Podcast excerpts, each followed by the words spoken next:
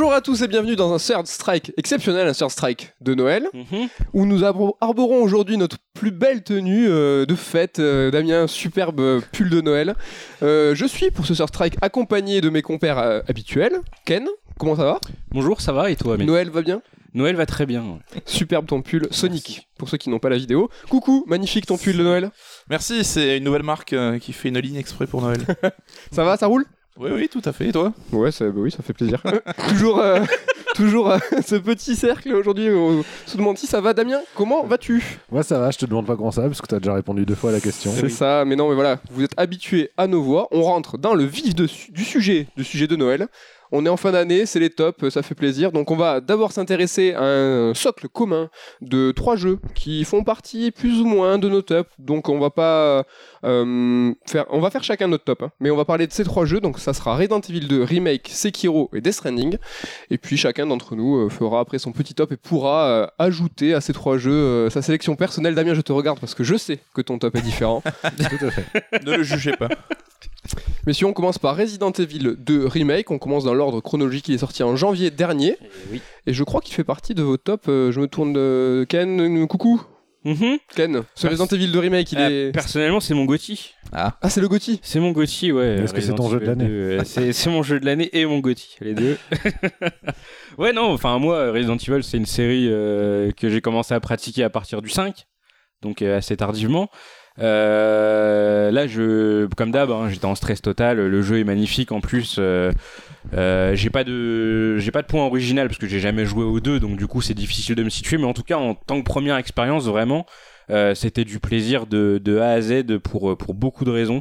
Et ouais, j'ai passé un excellent moment. Mais pourquoi dessus, si haut dans ton top? Il y a rien qui...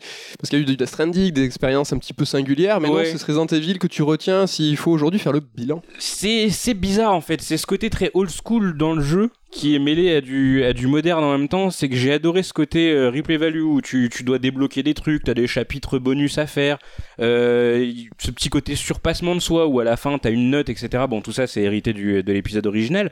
Mais euh, ouais, j'ai aimé le fait que malgré cet aspect assez pas réaliste, mais enfin le jeu est très très beau quoi avec le moteur de Capcom. À côté de ça, ça reste un jeu vidéo et ça te propose une expérience vraiment à l'ancienne. Et comme j'ai un peu tendance à être un vieux con malgré mon âge, c'était c'était parfait pour moi quoi. Coucou, toi t'as kiffé le E RE2 Ouais, j'ai beaucoup aimé. Euh, j'ai pris beaucoup de plaisir. Il est magnifique, ambiance de ouf. C'est vrai que je l'ai pas mis dans mon top 5 de l'année parce que ça reste quand même un remake d'un jeu que j'avais adoré à l'époque et que euh, finalement, hormis le côté graphique, il y a pas tant de changements que ça. Mais ouais, j'ai passé un super moment. Ok, Damien, toi, euh, J'ai adoré. Euh, non, je ne l'ai pas fait en fait, tout tu l'as pas fait? Non, j'ai pas eu l'occasion de, de le faire, mais bon, pourquoi pas. Que t'as fait RE2 Oui, oui, original l'original, oui, oui, bien sûr, et je l'aime bien. Mais euh, Est-ce que l'annonce de RE3, là, le remake, donc on connaît Capcom et sa fâcheuse tendance à flairer les bons filons, et là le remake a fait plus de 5 millions, donc euh, allez, c'est parti, euh, on y va. Il te chauffe le 3, toi? Pas du tout. D'accord. Il faut dire que Damien, euh, l'original, c'est peut-être celui que j'aime le moins de, de la saga, en fait, l'original, même s'il est, il est sympa, hein, mais euh, j'avoue que Clairement, franchement, le refaire en, en version remake, ça me, ça m'arrange pas plus que ça. En tout cas, je pense que je donnerai la priorité aux deux le jour où j'aurai le temps de, de faire l'un ou l'autre, ça c'est certain. Ken, t'avais pas fait RE2 à l'époque, est-ce que t'as fait RE3 à l'époque?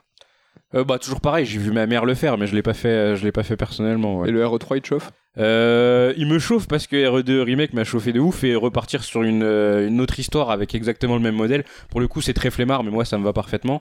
Donc ouais non pour ça je suis pour ça je suis partant pour le 3 ouais totalement. ouais. Motivé pour avril. On a déjà l'annonce, on a déjà la date, on a tout ce qu'il faut. Vous avez un petit truc à ajouter sur Resident Evil, pas spécialement Bah, vite euh, fait, euh, c'est euh, une licence qui était qui se cherche beaucoup hein, depuis depuis le quatrième épisode. Et euh, ils avaient du mal à trouver le bon compromis entre cette fameuse caméra à l'épaule, euh, donc avec un gameplay moderne, et en même temps du coup réussir à conserver l'aspect euh, l'aspect flip, etc. Euh, Il y avait eu les recettes qui étaient un petit peu particuliers parce que euh, nouveau personnage, nouvelle expérience et tout, donc du coup c'était vraiment c'était très euh, c'était une introspection un peu quand tu joues au jeu, quoi. T'essayais de te mettre à la place d'Ethan.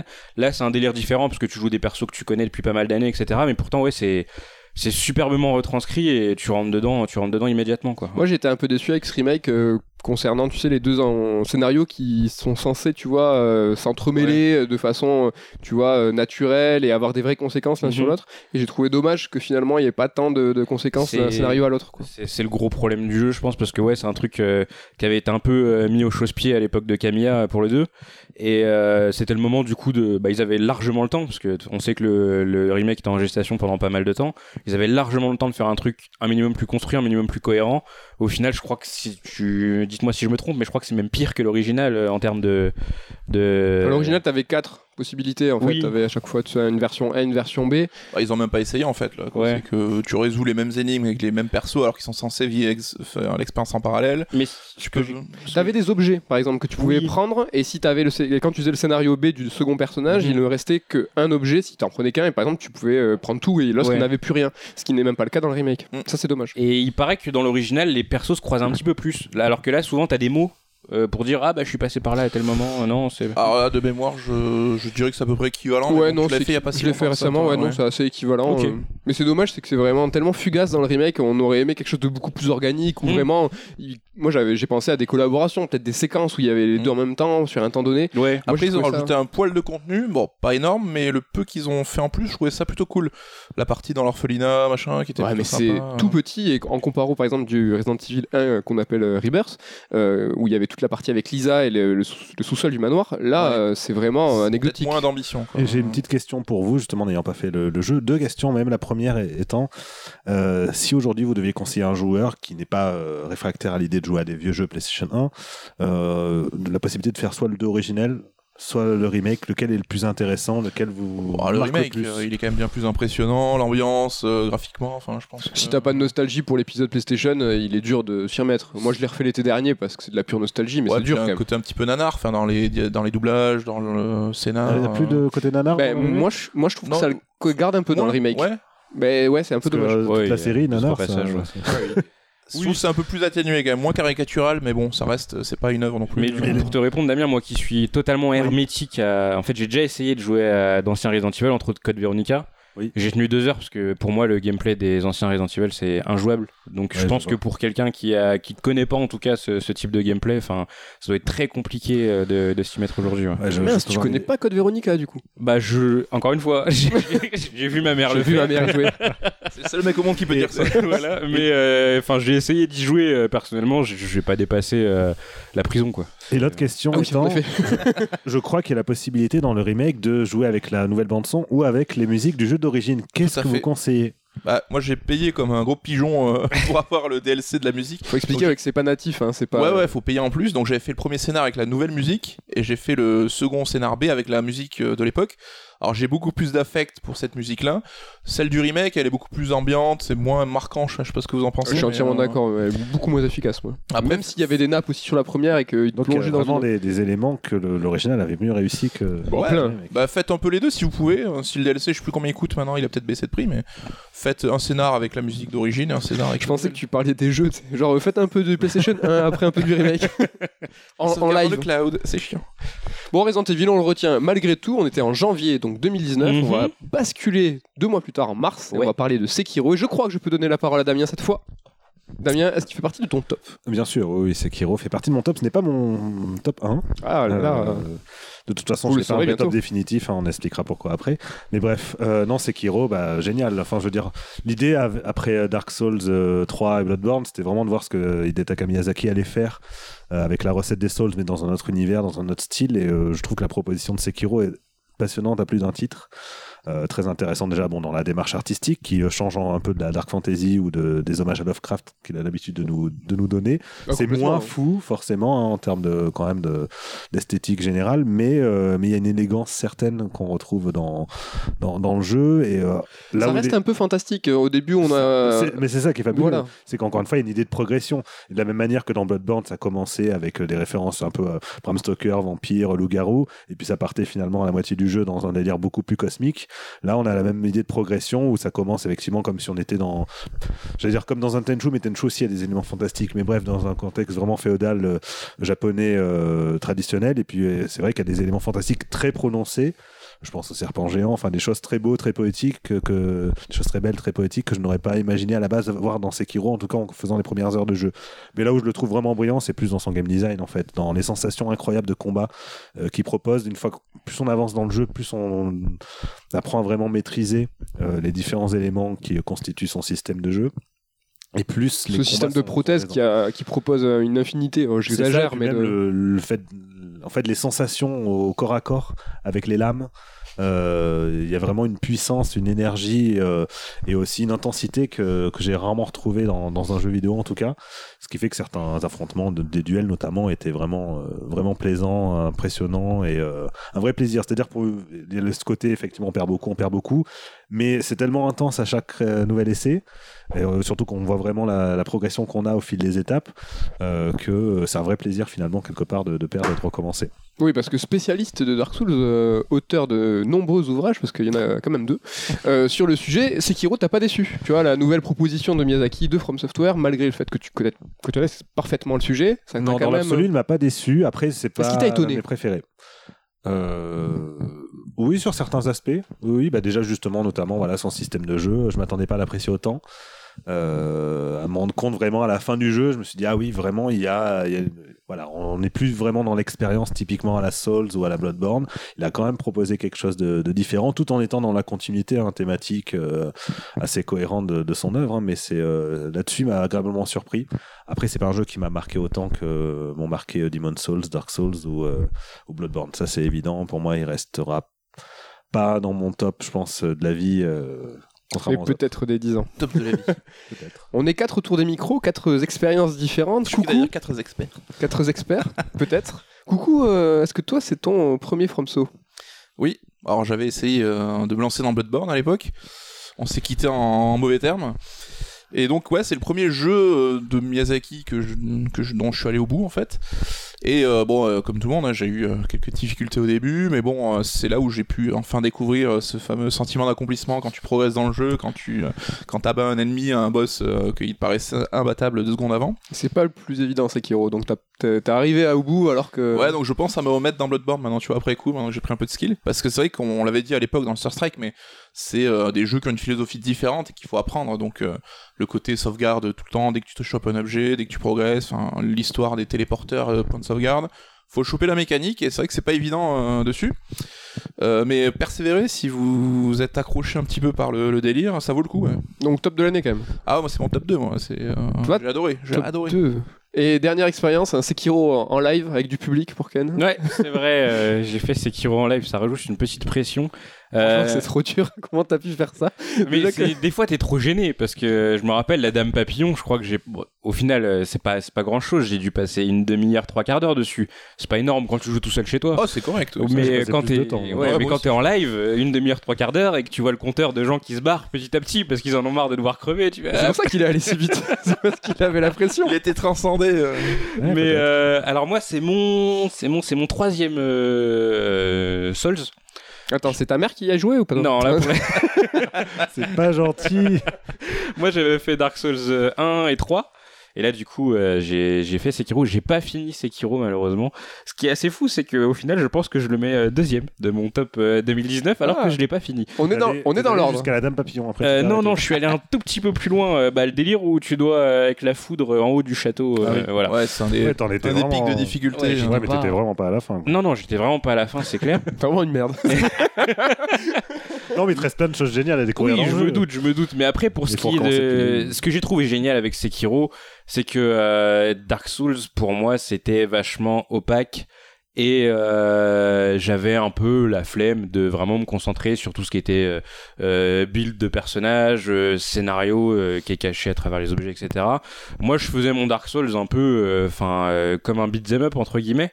Euh, avec des petits éléments RPG malgré tout. Ce que j'ai aimé dans Sekiro, c'est que le côté RPG, il est quand même vachement évincé c'est que bon, t'as un arbre de compétences, mais ça va pas beaucoup plus loin. T'as plus ce délire d'armure, d'armes, euh, euh, d'enchantement, etc., qui me rendait complètement fou. Dark Souls, en fait, j'avais l'impression de passer à côté du jeu parce que je- c'est pas mon type de jeu, mais j'avais quand même envie de jouer au jeu, donc du coup je le faisais, mais je me disais, ah, je passe à côté d'un truc.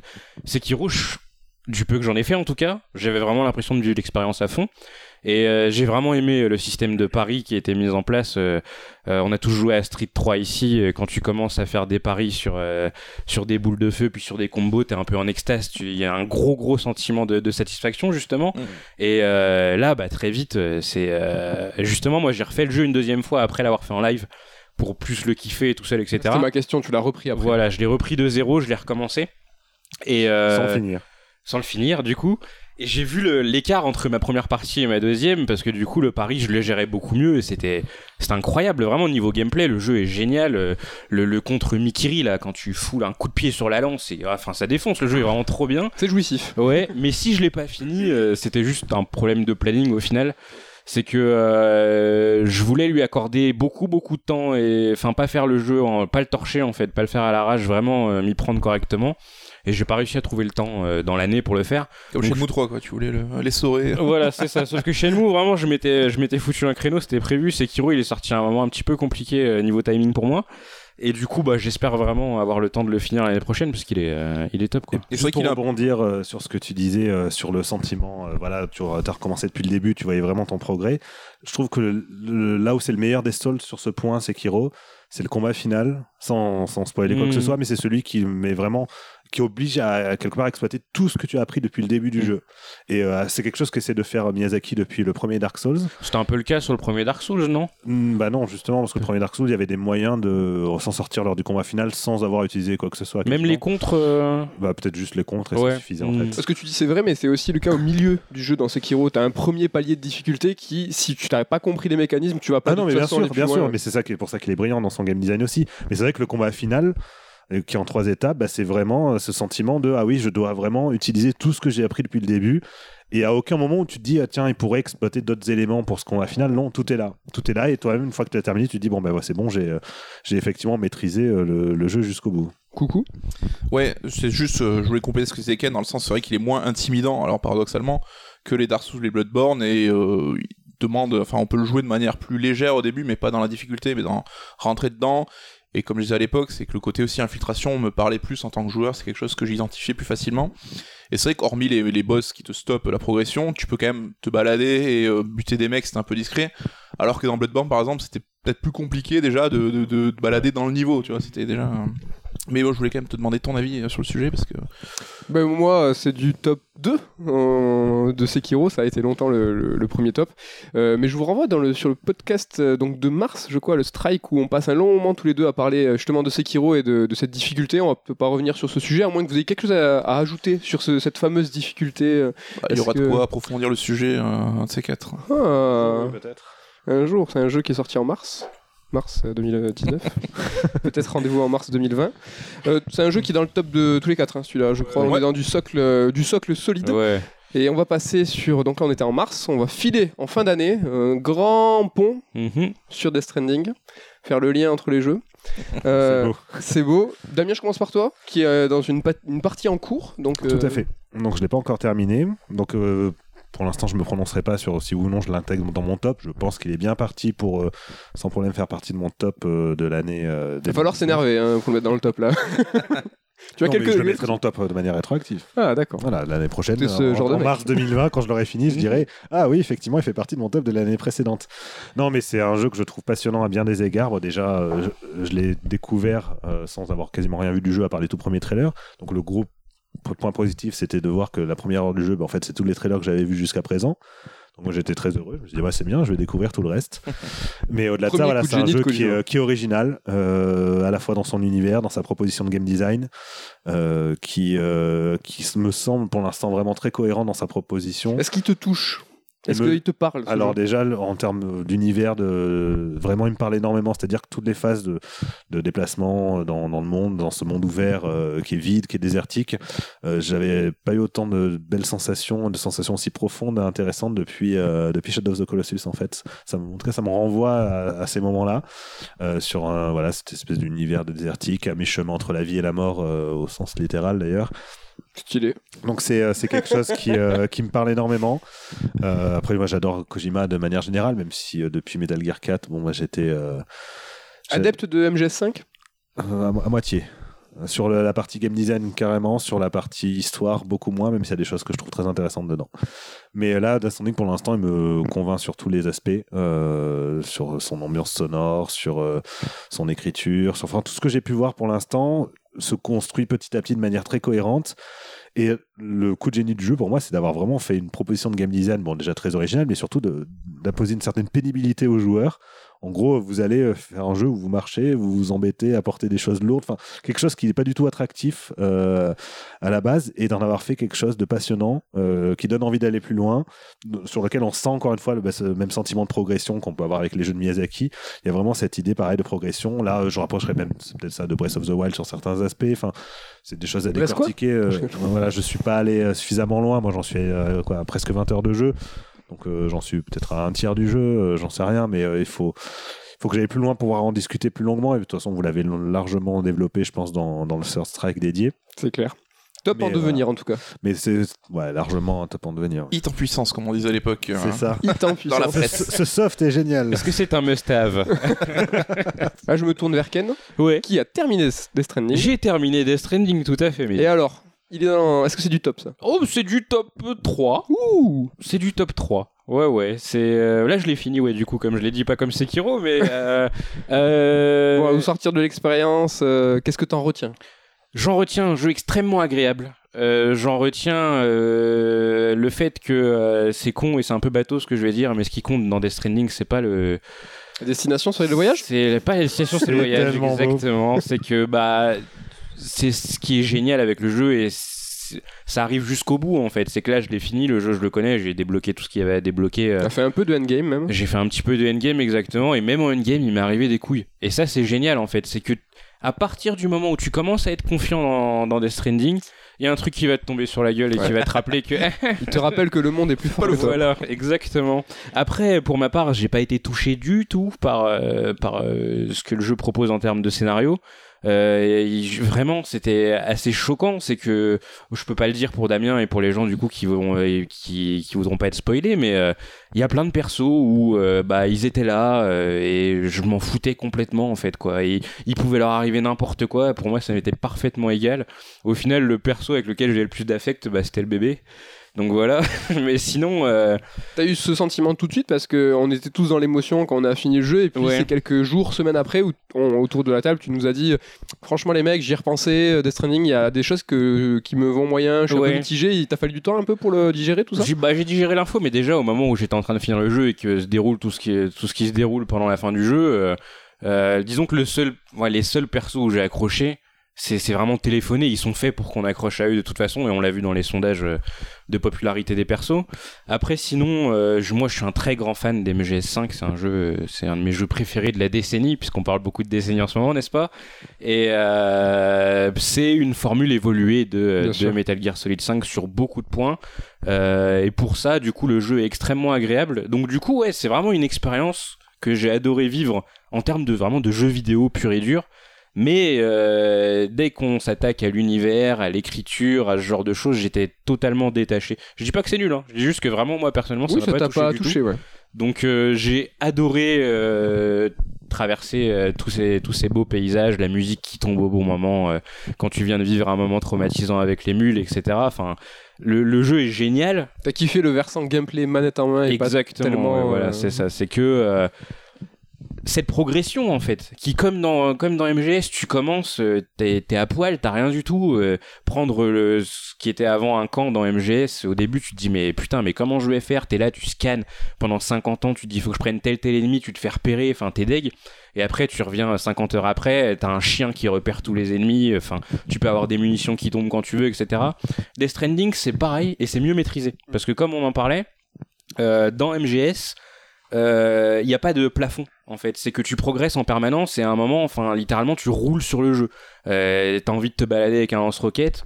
Euh, à la fin, euh, t'es tellement monté en termes de la stat soutien. Ton hélico, il arrive en 2-2, il te refile des munitions et du coup, bah, c'est limite si t'as des munitions illimitées. Là, Death Stranding, c'est maîtrisé. C'est que t'as des trucs qui te permettent de vraiment progresser dans le jeu, mais euh, c'est toujours dans la. T'es toujours seul. Enfin, au final, euh, si jamais il t'arrive une couille, il t'arrive une couille et il y aura personne pour venir t'aider. Quoi. Même si t'es gentil euh, dans Death Stranding, euh, les gens te le rendent bien, t'as beaucoup de systèmes pour Oui. qu'on t'envoie de- du, du- Peut-être t'as pas été si cool, c'est pour ça. Ouais, mais même si tu fais, par exemple, même si tu fais une demande pour avoir du matos sur Ouais. le terrain, euh, faut qu'il y ait un mec qui veuille bien voir euh, l'information, faut qu'il aille jusqu'à un casier privé pour te filer ce que tu veux, donc toi faut que tu restes à côté. Voilà. C'est pas, euh, c'est pas aussi pas- simple ouais. que qu'MGS quoi. Ouais. Aussi automatique. Nicolas Coursier, le bien nommé, parlait de Death Stranding. Tu refais ta vanne. Oh bah, eh, pour ceux qui l'ont pas écouté, moi je re- tu sais comme Kojima qui trouve que ses idées sont pas assez des voilà, pareil, la vanne se recycle. Je me tourne vers toi. Bah, je vais pas en parler des masses parce qu'on a déjà, on s'est étendu tous les deux largement sur le sujet, donc on Je vous renvoie vers le Petite pastille promo. X. Voilà. Peut-être juste parler de votre avis justement aussi à, à froid maintenant, comme Ken qui a changé d'avis à froid. Est-ce que vous, vous avez changé d'avis à froid? Bah, je sais pas si je peux avoir un avis à froid parce que j'ai l'impression d'être toujours un petit peu dans l'expérience, Ouais. tu vois. Et un truc dont on s'est dit euh, tous euh, ici autour de la table et même quand j'ai lu ailleurs, c'est que ce jeu, dès que t'en parles ou que tu vois une, des, une vidéo, t'as envie d'y retourner, quoi. Il a un côté addictif, il a un côté euh, où t'as envie de te balader dans cet environnement. Donc pour moi, ouais, ça reste mon jeu de l'année et de loin, je pense, parce qu'il apporte vraiment quelque chose de différent. Et euh, ouais, donc euh, je vous renvoie après vers le Sur Strike. euh, moi c'est pire que ça, c'est que à froid, euh, il me bouleverse et me choque d'autant Ah. plus. Euh, il est encore plus important à mes yeux parce que je pense qu'il est important pour l'industrie et c'est justement le recul qui m'a permis de dire ça parce que je me suis dit là vraiment qu'est-ce que t'es en train de jouer à quoi? Je suis sur Star Wars Fallen Order par exemple. Et euh, en y jouant je kiffe. C'est un jeu qui mélange plein de trucs existants mais qui n'invente rien. Et je me suis dit vraiment ça c'est un jeu d'aujourd'hui qui est fait pour aujourd'hui pour des joueurs de, de décembre euh, en 2019 et t'as des jeux aussi qui sont faits pour les joueurs d'hier, donc euh, comme Shenmue 3, qui ont une construction euh, faite- qui sont faites du passé. Non mais vraiment, je le dis ça sans moquerie. Vraiment, je parle, tu vois, de public, de construction de jeu, de tout. Tu sais comme euh, Dr Manhattan qui n'a pas de temporalité. Essayez Oui. de voir ça. euh, tu vois, Shenmue c'est pour les joueurs d'hier. Teasing. De- Fallen Order par exemple, c'est euh, un jeu d'aujourd'hui. Et Death Stranding, je pense vraiment que c'est un jeu de demain. C'est que dans 10 ans, on en parlera encore. Dans 10 ans, il sera encore important. Et dans 10 ans, on pourra encore dire il a influencé, il est en avance. Et voilà, c'est ça le truc, c'est que c'est c'est au-delà d'un bon jeu. C'est un jeu qui est important pour l'industrie. Ce qui est quand même génial, puisque du coup, le jeu de base avait une proposition originale, mais en plus, dans son exécution même, finalement, il est, euh, en tout cas à tes yeux, euh, Ouais. euh, plus que maîtrisé. Mais c'est vrai que le fait qu'il soit sorti si proche de la fin d'année et donc des récompenses de fin d'année, ça te fait relativiser quand tu vois un top où tu dois voter par exemple pour euh, des qualités de jeu, etc. Tu vois meilleur level design, tu dis putain, Death Stranding, c'est vrai qu'il avait un level design de ouf. Euh, baf graphique, bah vas-y, lui aussi. Enfin, tu te rends compte en fait qu'il coche un peu toutes les cases qui Mm. font, comme tu dis, les grands jeux quoi. Et, Et- justement, vous, contrairement à Ken, au niveau de l'un- l'univers et de l'histoire, est-ce que ça vous avez été, vous avez été touché? Perso, moi, encore plus que le gameplay. Euh, je, euh, froidement, je peux te dire oui, c'est un truc qui est euh, fondamental et super important pour, le, pour le jeu vidéo. Mais moi, j'ai été super touché par les personnages, j'ai été très touché par le scénario. J'ai adoré l'univers qui a été déployé par Kojima parce que je trouve que c'est un monstre d'inventivité et que on n'a jamais vu ça. C'est qu'on n'a jamais lu ça. C'est que tu peux comparer à la science-fiction euh, littéraire, à la science-fiction euh, cinématographique. Oui, même si tu as lu beaucoup de livres ou vu beaucoup de films. euh, À mon sens, moi, je n'ai, de ma petite culture, euh, jamais lu ni vu ça. Et ça m'a vraiment euh, choqué.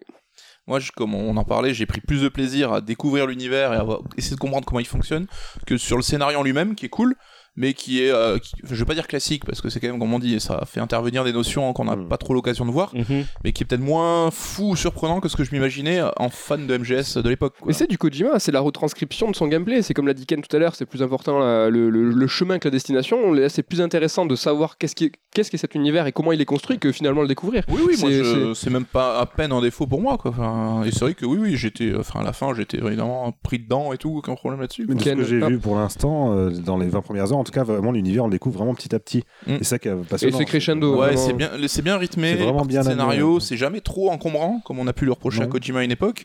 Il y a que la fin où vraiment il se dit bon ben là maintenant vas-y, je vais Ah, un ça peu te- je vais un peu Ah. t'enchaîner quoi. Mais euh, c'est vrai qu'il a un côté addictif et euh, t'es toujours alimenté en nouveautés, que ce soit dans le gameplay, dans l'univers, dans le scénar. Euh, on te donne toujours petit à petit euh, de quoi euh, faire euh, perdurer ton envie quoi. Ken, tu voulais ajouter un truc sur Death Il y a toujours des, des- des travers de Kojima justement dans, le, dans ce- cette narration. La fin, comme tu le dis, Nico, vraiment, il y a, il y a un moment où je me disais, mais enfin, stop quoi. Laisse-moi laisse-moi dormir.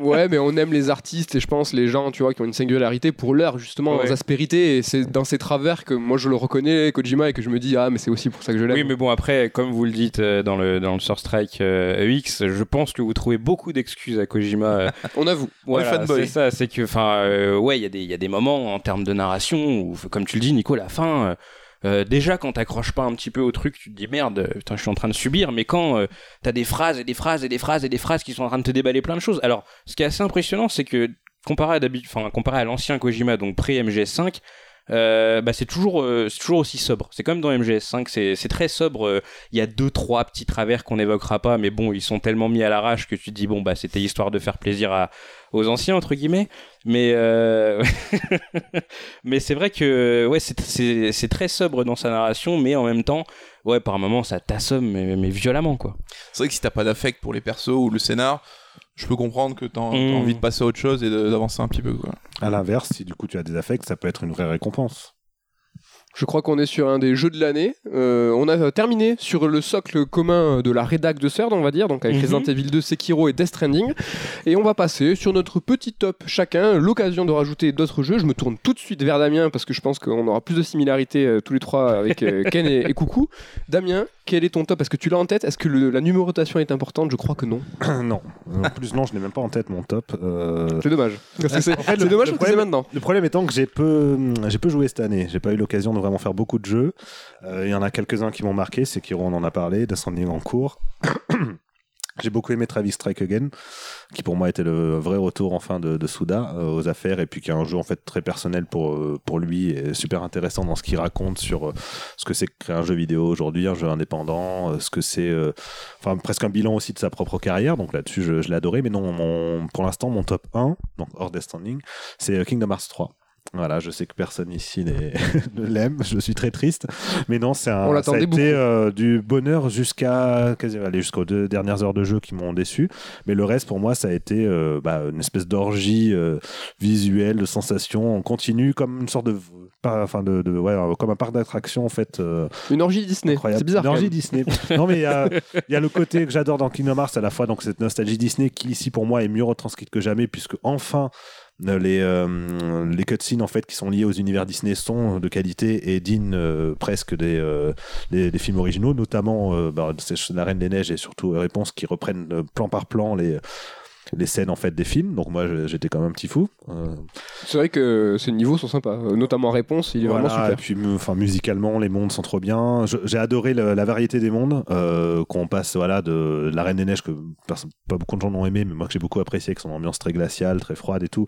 Et à la, au Pirates des Caraïbes où là c'est d'un seul coup un monde ouvert. Euh, puis Toy Story où c'est une espèce de bac à sable où tu t'amuses, tu prends des, tu prends des, des, des armures robotisées qui tirent dans tous les sens. Enfin, le jeu il s'amuse en fait constamment avec les formes, euh, avec les genres euh, et même visuellement. hein, Pirates des Caraïbes avec son style réaliste, puis euh, Winnie l'ourson qui a un peu de cel shading. Donc on est, on est vraiment dans, cette espèce d'esprit de, de, de mélange. En fait, qu'est-ce que c'est? Qu'est-ce qui synthétise quelque part l'esprit Disney et l'esprit Kingdom Hearts aussi en même temps?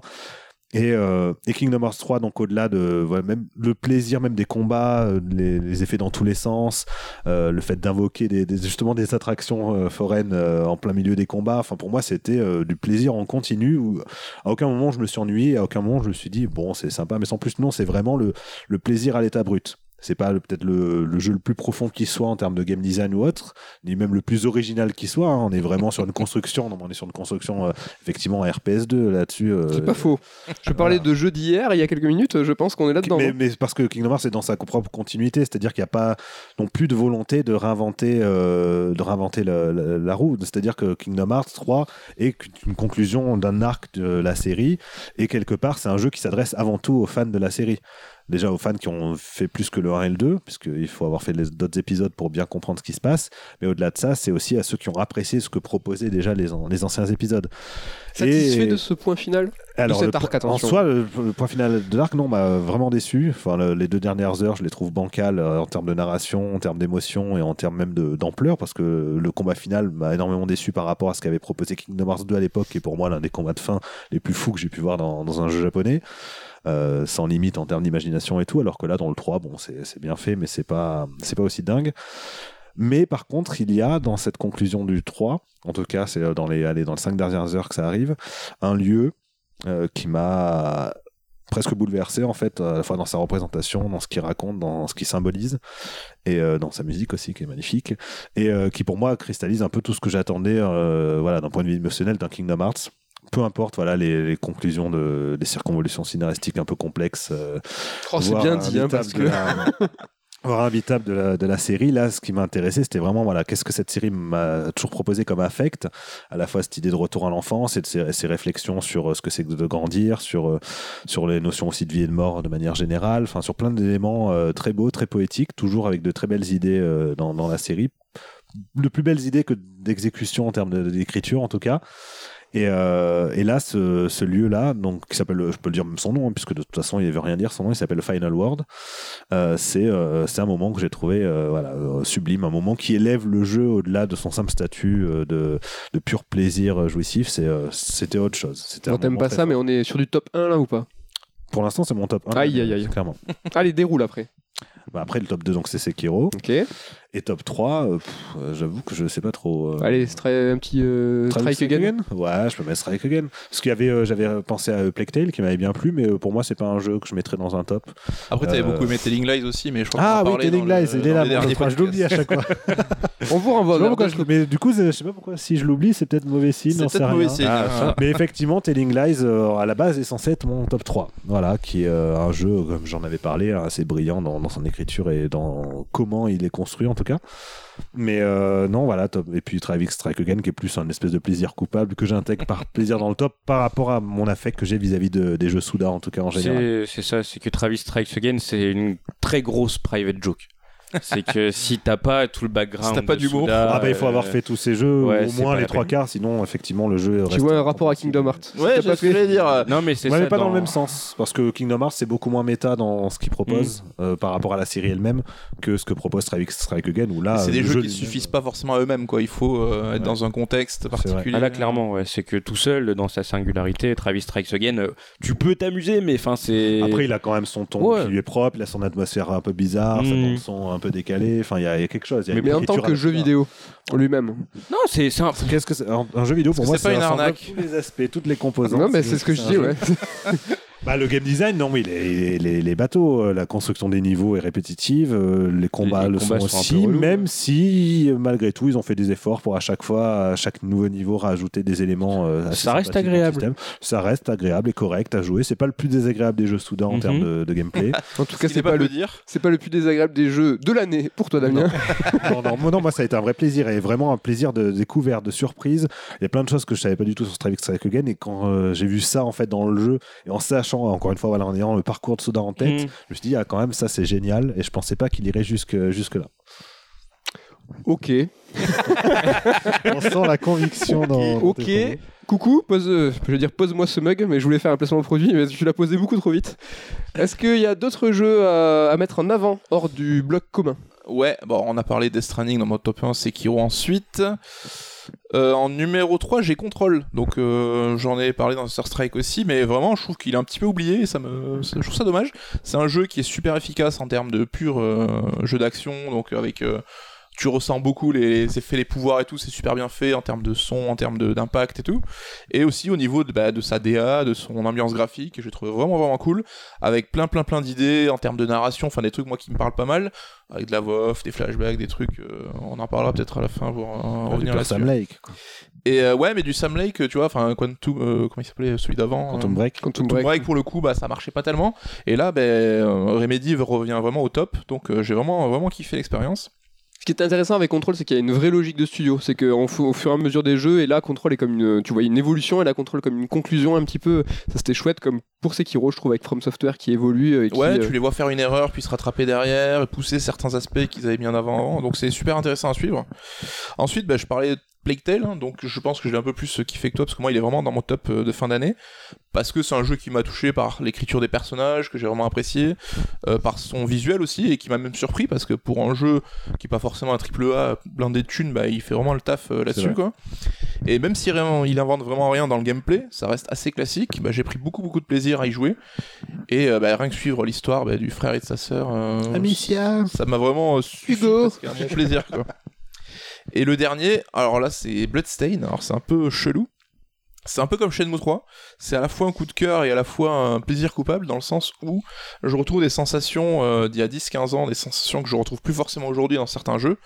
Et euh, bah, du coup, qui me manquaient. Et j'ai pris vraiment beaucoup de plaisir à, à faire ces deux jeux-là. Même si j'ai pas encore fini Shenmue 3. Et Bloodstain, je sais qu'aujourd'hui, il y a une taquée de Metroidvania qui sont sortis, et certains même peut-être mieux que les Metroid et Castlevania que je chéris dans mes souvenirs. Mais euh, tu vois, j'arrive pas à accrocher. J'ai essayé Hollow Knight, j'arrive pas à m'y mettre dedans. Et là, Bloodstain, euh, je- Après, Hollow Knight, pour le coup, c'est vraiment pas le même délire, quoi. C'est euh, quand même. euh, Oui, mais ça reste un peu la référence d'aujourd'hui actuelle quand tu parles de Metroidvania. Peut-être plus de, de touches Souls. Ouais, mais ouais, c'est qui- c'est presque une autre proposition. Euh, moi, je comparerais plus, mais comment il s'appelle euh, Blasphemous. Tu vois, Ouais. euh, là vraiment, on pourrait peut-être un peu plus le comparer à un Castlevania. Celui-là, tu l'as essayé ou pas? Je me souviens pas. Je crois pas. Non, non, non, non. Qui Mais était aussi comparé aux Souls pourtant. Mais c'est les deux. Euh, C'était une, une belle fusion en tout cas. Bon, il était sympa ce top alors. Bah ouais, carrément, c'était une année plutôt cool. hein. Et peut-être, euh, ouais, bon, j'allais dire un petit bémol, mais c'est peut-être pas le moment. Ah ouais Sur les, bah, ces fameux jeux indés chaque année, on a toujours 3-4 qui surnagent. Alors là, j'ai peut-être pas fait les bons, Vas-y, bombarde un mais peu. c'est vrai que j'ai été déçu, j'en ai parlé par euh, Untitled Goose Game, par Sayonara Wild enfin des jeux qui ont eu euh, une bonne presse et qui ont été assez reconnus ailleurs. que Sur côté? J'ai trouvé ouais, ouais, surcoté pour le coup. Mais as-tu fait Telling Lies? J'ai pas fait Telling Lies, j'ai pas fait Outer Wilds et euh, j'ai beaucoup de regrets là-dessus et faudrait que je le fasse. Je crois que Euh, Outer Wild, c'est un peu le. voilà, à part Mehdi, c'est l'envie de tout le monde de, de le faire. Quoi. Ouais, c'est vraiment un jeu qui a marqué, mais bon, c'est comme chaque année, on n'a pas le temps de tout faire. Et Ouais, déjà, de faire les, les gros AAA, et ou en tout cas les, les- les jeux marquants, qu'ils soient AAA ou indé, euh, c'est déjà compliqué. Ken, est-ce que tu veux ajouter des titres au socle commun? Euh. Ouais. Donc toi, t'étais sur Resident Evil 2, c'est Ouais, qui moi, mon top 3, c'était le top du socle. Donc, Ouais. Du coup, ça On va. est bien. Il y en a quand même 2-3 qui méritent qu'on leur accorde quelques, quelques secondes ou minutes. Vas-y, fais-toi plutôt faire des secondes. plaisir. Euh, vite fait, euh, The Friends of Ringo Ishikawa, que j'avais abordé euh, deux Sur Strike en arrière. Ah, permets-moi un big up à Merugezu et ta vidéo sur le grill qui vraiment sortie. fait super envie. Euh, tu nous en avais parlé, euh, tu m'avais déjà grave chauffé. Mhm. Et de voir le discours que tu as avec Théo dans la vidéo où vraiment, à cœur ouvert, vous dites franchement, il y a des trucs qui vont pas, quoi. Ouais. que c'est chiant, toi t'en as trop chié. Ouais. Et, et pourtant, ça donne super envie, un mélange de, de Yakuza et Shenmue. euh, je vous le conseille. T'as chauffé sur le grill. Quoi. Va chauffer sur le grill. Exactement. Mais c'est vrai que, enfin, on parlait tout à l'heure de d'avis qui mûrit avec le temps. Et euh, dans mes souvenirs, petit à petit, tous ces mauvais côtés euh, se- s'effacent un petit peu et il, il en reste une expérience super agréable. Je pense que je me le referai l'année prochaine parce que ouais, il est, il est. J'attends le prochain jeu de Yeo du coup pour voir ce que ça va donner, s'il va gommer ses petits défauts. Mais vraiment, The Friends of Ringo Ishikawa qui est sorti cette année sur Switch parce que c'était l'année dernière sur euh, PC. euh, je vous le conseille encore une fois. Euh, Luigi's Mansion 3 euh, qui alors mon expérience sur Luigi's Mansion 3 est un petit peu particulière. Je pense que ça aurait été totalement différent si je l'avais fait tout seul. Parce que c'est un Luigi's Mansion euh, qui a beaucoup de qualités. Euh, Mehdi, tu pourras en parler. Nico, tu l'as fait aussi, je crois. Non, Au final, non Ouais, il faut que je le case, euh, Ouais. c'est le prochain sur la liste. là. Il a beaucoup de très bonnes idées euh, dans les niveaux. Donc là, cette fois-ci, on est dans un hôtel. L'avantage, c'est que chaque étage, bah, c'est un univers qui lui est propre. Dans le 2, il y avait déjà un petit peu ça, où il y avait quatre manoirs, je crois, où tu avais quatre univers bien distincts. Et euh, donc là, ça permet l'expérimentation. T'as vraiment des trucs qui partent un peu dans tous les sens, euh, des dinosaures, euh, l'Égypte antique, le monde du cinéma qui nous est cher à, à Mehdi et à moi. C'est Fahrenheit, du coup Mais c'est un Luigi's Mansion. T'attends, tu t'attends à trouver des bonnes idées, tu t'attends à t'amuser à aspirer un peu tout et n'importe quoi. Là où le jeu se démarque vraiment, euh, en tout cas pour moi, c'est dans son mode coopération qui est, qui est super bien foutu. Euh, si jamais vous cherchez un jeu à faire en deux en coop local, euh, vraiment c'est euh, un des jeux que je conseille à faire en coopération cette année parce que c'est super bien foutu. Le deuxième joueur a pas toutes les possibilités du premier, le premier joueur a pas toutes les possibilités du deuxième, donc du coup il y a une petite complémentarité qui s'installe. Euh, franchement super sympa à faire à de Luigi's Mansion. Moi, je suis 3. comme toi, je me demande comment c'est possible de le faire tout seul, ou en tout cas de l'apprécier à sa Ouais. juste mesure tout seul. Il y a vraiment des boss qui, sont, qui demandent une vraie coopération. Il y a des énigmes, par exemple, sur chaque étage, il y a des gemmes à, à récolter, et il y a certaines euh, gemmes qui sont assez complexes, en tout cas à débusquer. Et c'est ouf. Je me demande vraiment tout seul s'il y a une- un niveau d'appréciation qui est Mhm. radicalement différent. Je suis comme toi, je sais pas. C'est ce que je me demande aussi, ouais. Mais moi, je me joins juste vite fait à toi pour Luigi's Mansion parce que moi, je le mets dans mon top et je le trouve vraiment exceptionnel. Euh, C'est un jeu qui n'est pas fait par des Japonais, mais qui pourtant euh, qui est propre à la Ouais, Nintendo, c'est est incroyable. Il est long, il fait une petite vingtaine d'heures. Et euh, tu l'as parlé, euh, niveau du cinéma, euh, moi qui est pour moi peut-être l'un des, des meilleurs niveaux ever, euh, c'est- une tuerie. Alors j'en fais des caisses, peut-être que tu seras déçu quand tu vas la- l'aborder, j'abuse, mais vraiment, il y a des, des merveilles d'ingéniosité et d'inventivité, ce qui Mais, était euh, déjà les premiers. ouais. C'est vrai que là, on a l'impression que la série se cherche un peu depuis le départ avec ces deux premiers épisodes et que là, ils ont un peu trouvé la formule, ça y est, pour. euh, Ils ont tout connement un peu fusionné les deux. C'est-à-dire Ouais. qu'il y avait un huis clos dans le premier qui était très court, qui faisait 4 heures. Le second était très long avec plusieurs manoirs et plusieurs ambiances. Et là, en fait, on a un huis clos avec un grand hôtel et plusieurs euh, ambiances euh, comme euh, l'été les 4 heures. Et donc, ils ont rajouté aussi des possibilités de gameplay qu'il n'y avait pas forcément dans les autres, c'était juste euh, consistait à aspirer quoi, tout bêtement. Là, T'avais un peu- plus de mouvements, plus de. Tu récupères tout ce qu'il y avait dans le 2. Ouais. Et donc, du coup, ce qu'il y avait dans le 1 aussi. Et ça rajoute, du coup, les trucs avec euh, Guigi, du coup, euh, qui est le Mm. deuxième perso et qui, euh, qui permettent de se glisser à certains endroits. Et tu, tu réfléchis beaucoup, hein, tu brainstorms sans Mais- arrêt. Comment je peux passer là? Mais machin. vraiment. t'as des choses qui sont mais, cachées et il faut vraiment se Mm. creuser la tête et se dire. euh, ces fameuses gemmes, on en parlait avec Anne, où je disais non, mais là, ça, je, j'en ai pas trouvé, euh, je reviendrai à la fin du jeu. Et en fait, non, c'est que t'as quasiment 90%, c'est un peu vrai quand même. Ouais. des gemmes que tu peux trouver tout de suite et t'es dans les pièces des fois et tu te dis mais qu'est-ce qu'il y a à faire? Mm. et en fait vraiment avec cette mécanique d'aspiration et de souffle t'as mais énormément de choses à, à faire à activer Ouais. à aspirer c'est une t'as des t'as vraiment des idées à la Nintendo des fois où en fait on va te t'octroyer une, une capacité que tu vas avoir une fois ou deux sur les 20 heures qui est oufissime, t'as un, un plaisir immédiat de dingue et en fait tu le retrouveras pas. Ouais. Et à la Nintendo, à la Mario Galaxy, où tu as un niveau, une idée, euh, c'est brillant en termes de direction artistique. Vraiment, moi, je, je me joins à toi pour ça. Et ce qui est fou, c'est que euh, aujourd'hui, on a souvent besoin d'une d'une carotte entre guillemets pour euh, fouiller un petit peu, que ce soit des trophées ou des succès ou euh, ou des trucs à débloquer tout bêtement. Et dans le cas des gemmes, euh, tu m'as confirmé, Mehdi, parce que je les ai pas toutes chopées. Bah, c'est que ça débloque rien au final. Walou. Ça euh, débloque que dalle. Mais t'as trop envie d'aller les chercher quand même. c'est que limite, le- le- le- le- comme je l'ai vécu, l'essence de Luigi's Mansion 3, c'est pas de faire euh, l'aventure de façon très linéaire, parce que là vraiment, c'est un Luigi's Mansion très très basique. Tu captures des fantômes, la salle elle s'allume, tu vas dans une autre pièce, etc. etc. Mais c'est euh, ce- cette couche en plus dans le game design qui te dit euh, t'es dans une fouiner, pièce, quoi. mais ouais, fouille, fouille vraiment euh, parce qu'il y a peut-être des trucs qui se cassent. Si vous êtes toqué, ne faites pas ce Ouais. C'est-à-dire que tu peux tout aspirer et vraiment, euh, c'est et quand t'es deux avec une puissance d'aspiration de ouf, c'est un kiff. À un moment, spoiler, il y a du sable. Et donc tu peux aspirer le sable. Donc euh, je vous raconte pas le, le délire. donc c'est vraiment, si vous êtes toqué, ne, ne le faites pas. Et sinon, très rapidement, euh, parce qu'on s'attardera dessus euh, le mois prochain, Shenmue 3. Euh, il faut savoir que je suis parti avec euh, beaucoup, beaucoup, beaucoup. J'étais de la colère même au début quand j'ai commencé le jeu, pas envers euh, Suzuki et ses équipes, plus envers Sega pour le coup, parce que bah le, jeu a été laissé à l'abandon et tu vois que ça se rattrape aux, branches dans tous les sens. Et limite, tu te dis bah euh, tu peux avoir, euh, tu peux avoir du talent quand t'as pas de thune au final, bah c'est un peu compliqué. Et euh, c'est là où, enfin, Kojima et son histoire de j'avais qu'un bureau au début, il me, fait, il me fait un peu marrer quand même quand tu vois à côté Yu Suzuki. fait un euh, peu, ouais, ouais, il fait un peu de tir-larme alors qu'il a eu des Il a filmé, on le voit avec son bureau et Shinkawa. Je suis désolé. Après, il avait qu'un bureau au début. Ça veut pas dire ce Oui, qu'il oui, avait bah après. oui, après il a eu beaucoup de choses très vite, c'est- ça. Mais là, ouais, du coup, tu, le jeu est fait avec les moyens du bord, donc ouais, beaucoup de colère au début. Et euh, là où c'est fou, c'est qu'au final, euh, cette colère, elle s'est estompée euh, petit à petit et j'ai commencé à prendre beaucoup de plaisir. Donc ouais, je vais pas m'attarder parce qu'on reviendra dessus. C'est très compliqué de placer Shenmue 3 dans un top, je pense, avec tout l'amour que je porte pour le jeu parce qu'il est, quand même assez bancal, on va pas se mentir. Mais, mais je prends plaisir à, jouer. Je retrouve le petit côté dépaysement des anciens épisodes, etc., etc. Donc je ne peux pas le conseiller. C'est pas possible, je pense. Mais euh, c'est moi personnellement, je prends beaucoup de plaisir dessus parce que je suis, je suis dessus en ce moment. ouais. Bah, L'occasion peut-être de vous renvoyer vers le Third Strike EX premier épisode euh, donc de ce nouveau format où on revient pendant une heure, une heure et demie même plus sur un seul jeu, euh, full spoiler où on parle à cœur ouvert de cette expérience. Donc le numéro 1 est sur Death Stranding Ouais. et on peut vous l'annoncer, donc c'est pour ça que j'en parle maintenant. Ce numéro 2 sera sur Shenmue 3 et Ouais. on fera cet épisode euh, bah, tous les trois. Je sais pas si Damien tu auras l'occasion de non, le faire. euh, et on vous donne rendez-vous en janvier. Euh, moi, je vais rajouter, donc en plus de Luigi's Mansion 3, Death Stranding numéro 1, Sekiro, Resident Evil, euh, Outer Wilds. Donc très très très très très rapidement parce que il n'y a pas grand-chose à dire hormis de essayer. Ça fait partie de ces jeux et des marottes que je vous saoule avec dans cette expérience plus tu donnes, plus tu recevras. Et c'est exactement, euh, c'est c'est un peu, c'est exactement ce qui se passe avec Outer Wilds. C'est un jeu qui est, qui est dur, euh, qui est vraiment, c'est le terme que je choisis, c'est qui est difficile. Euh, il faut s'immerger, il faut accepter la proposition. Euh, un format très compliqué de 20 minutes qui se répète.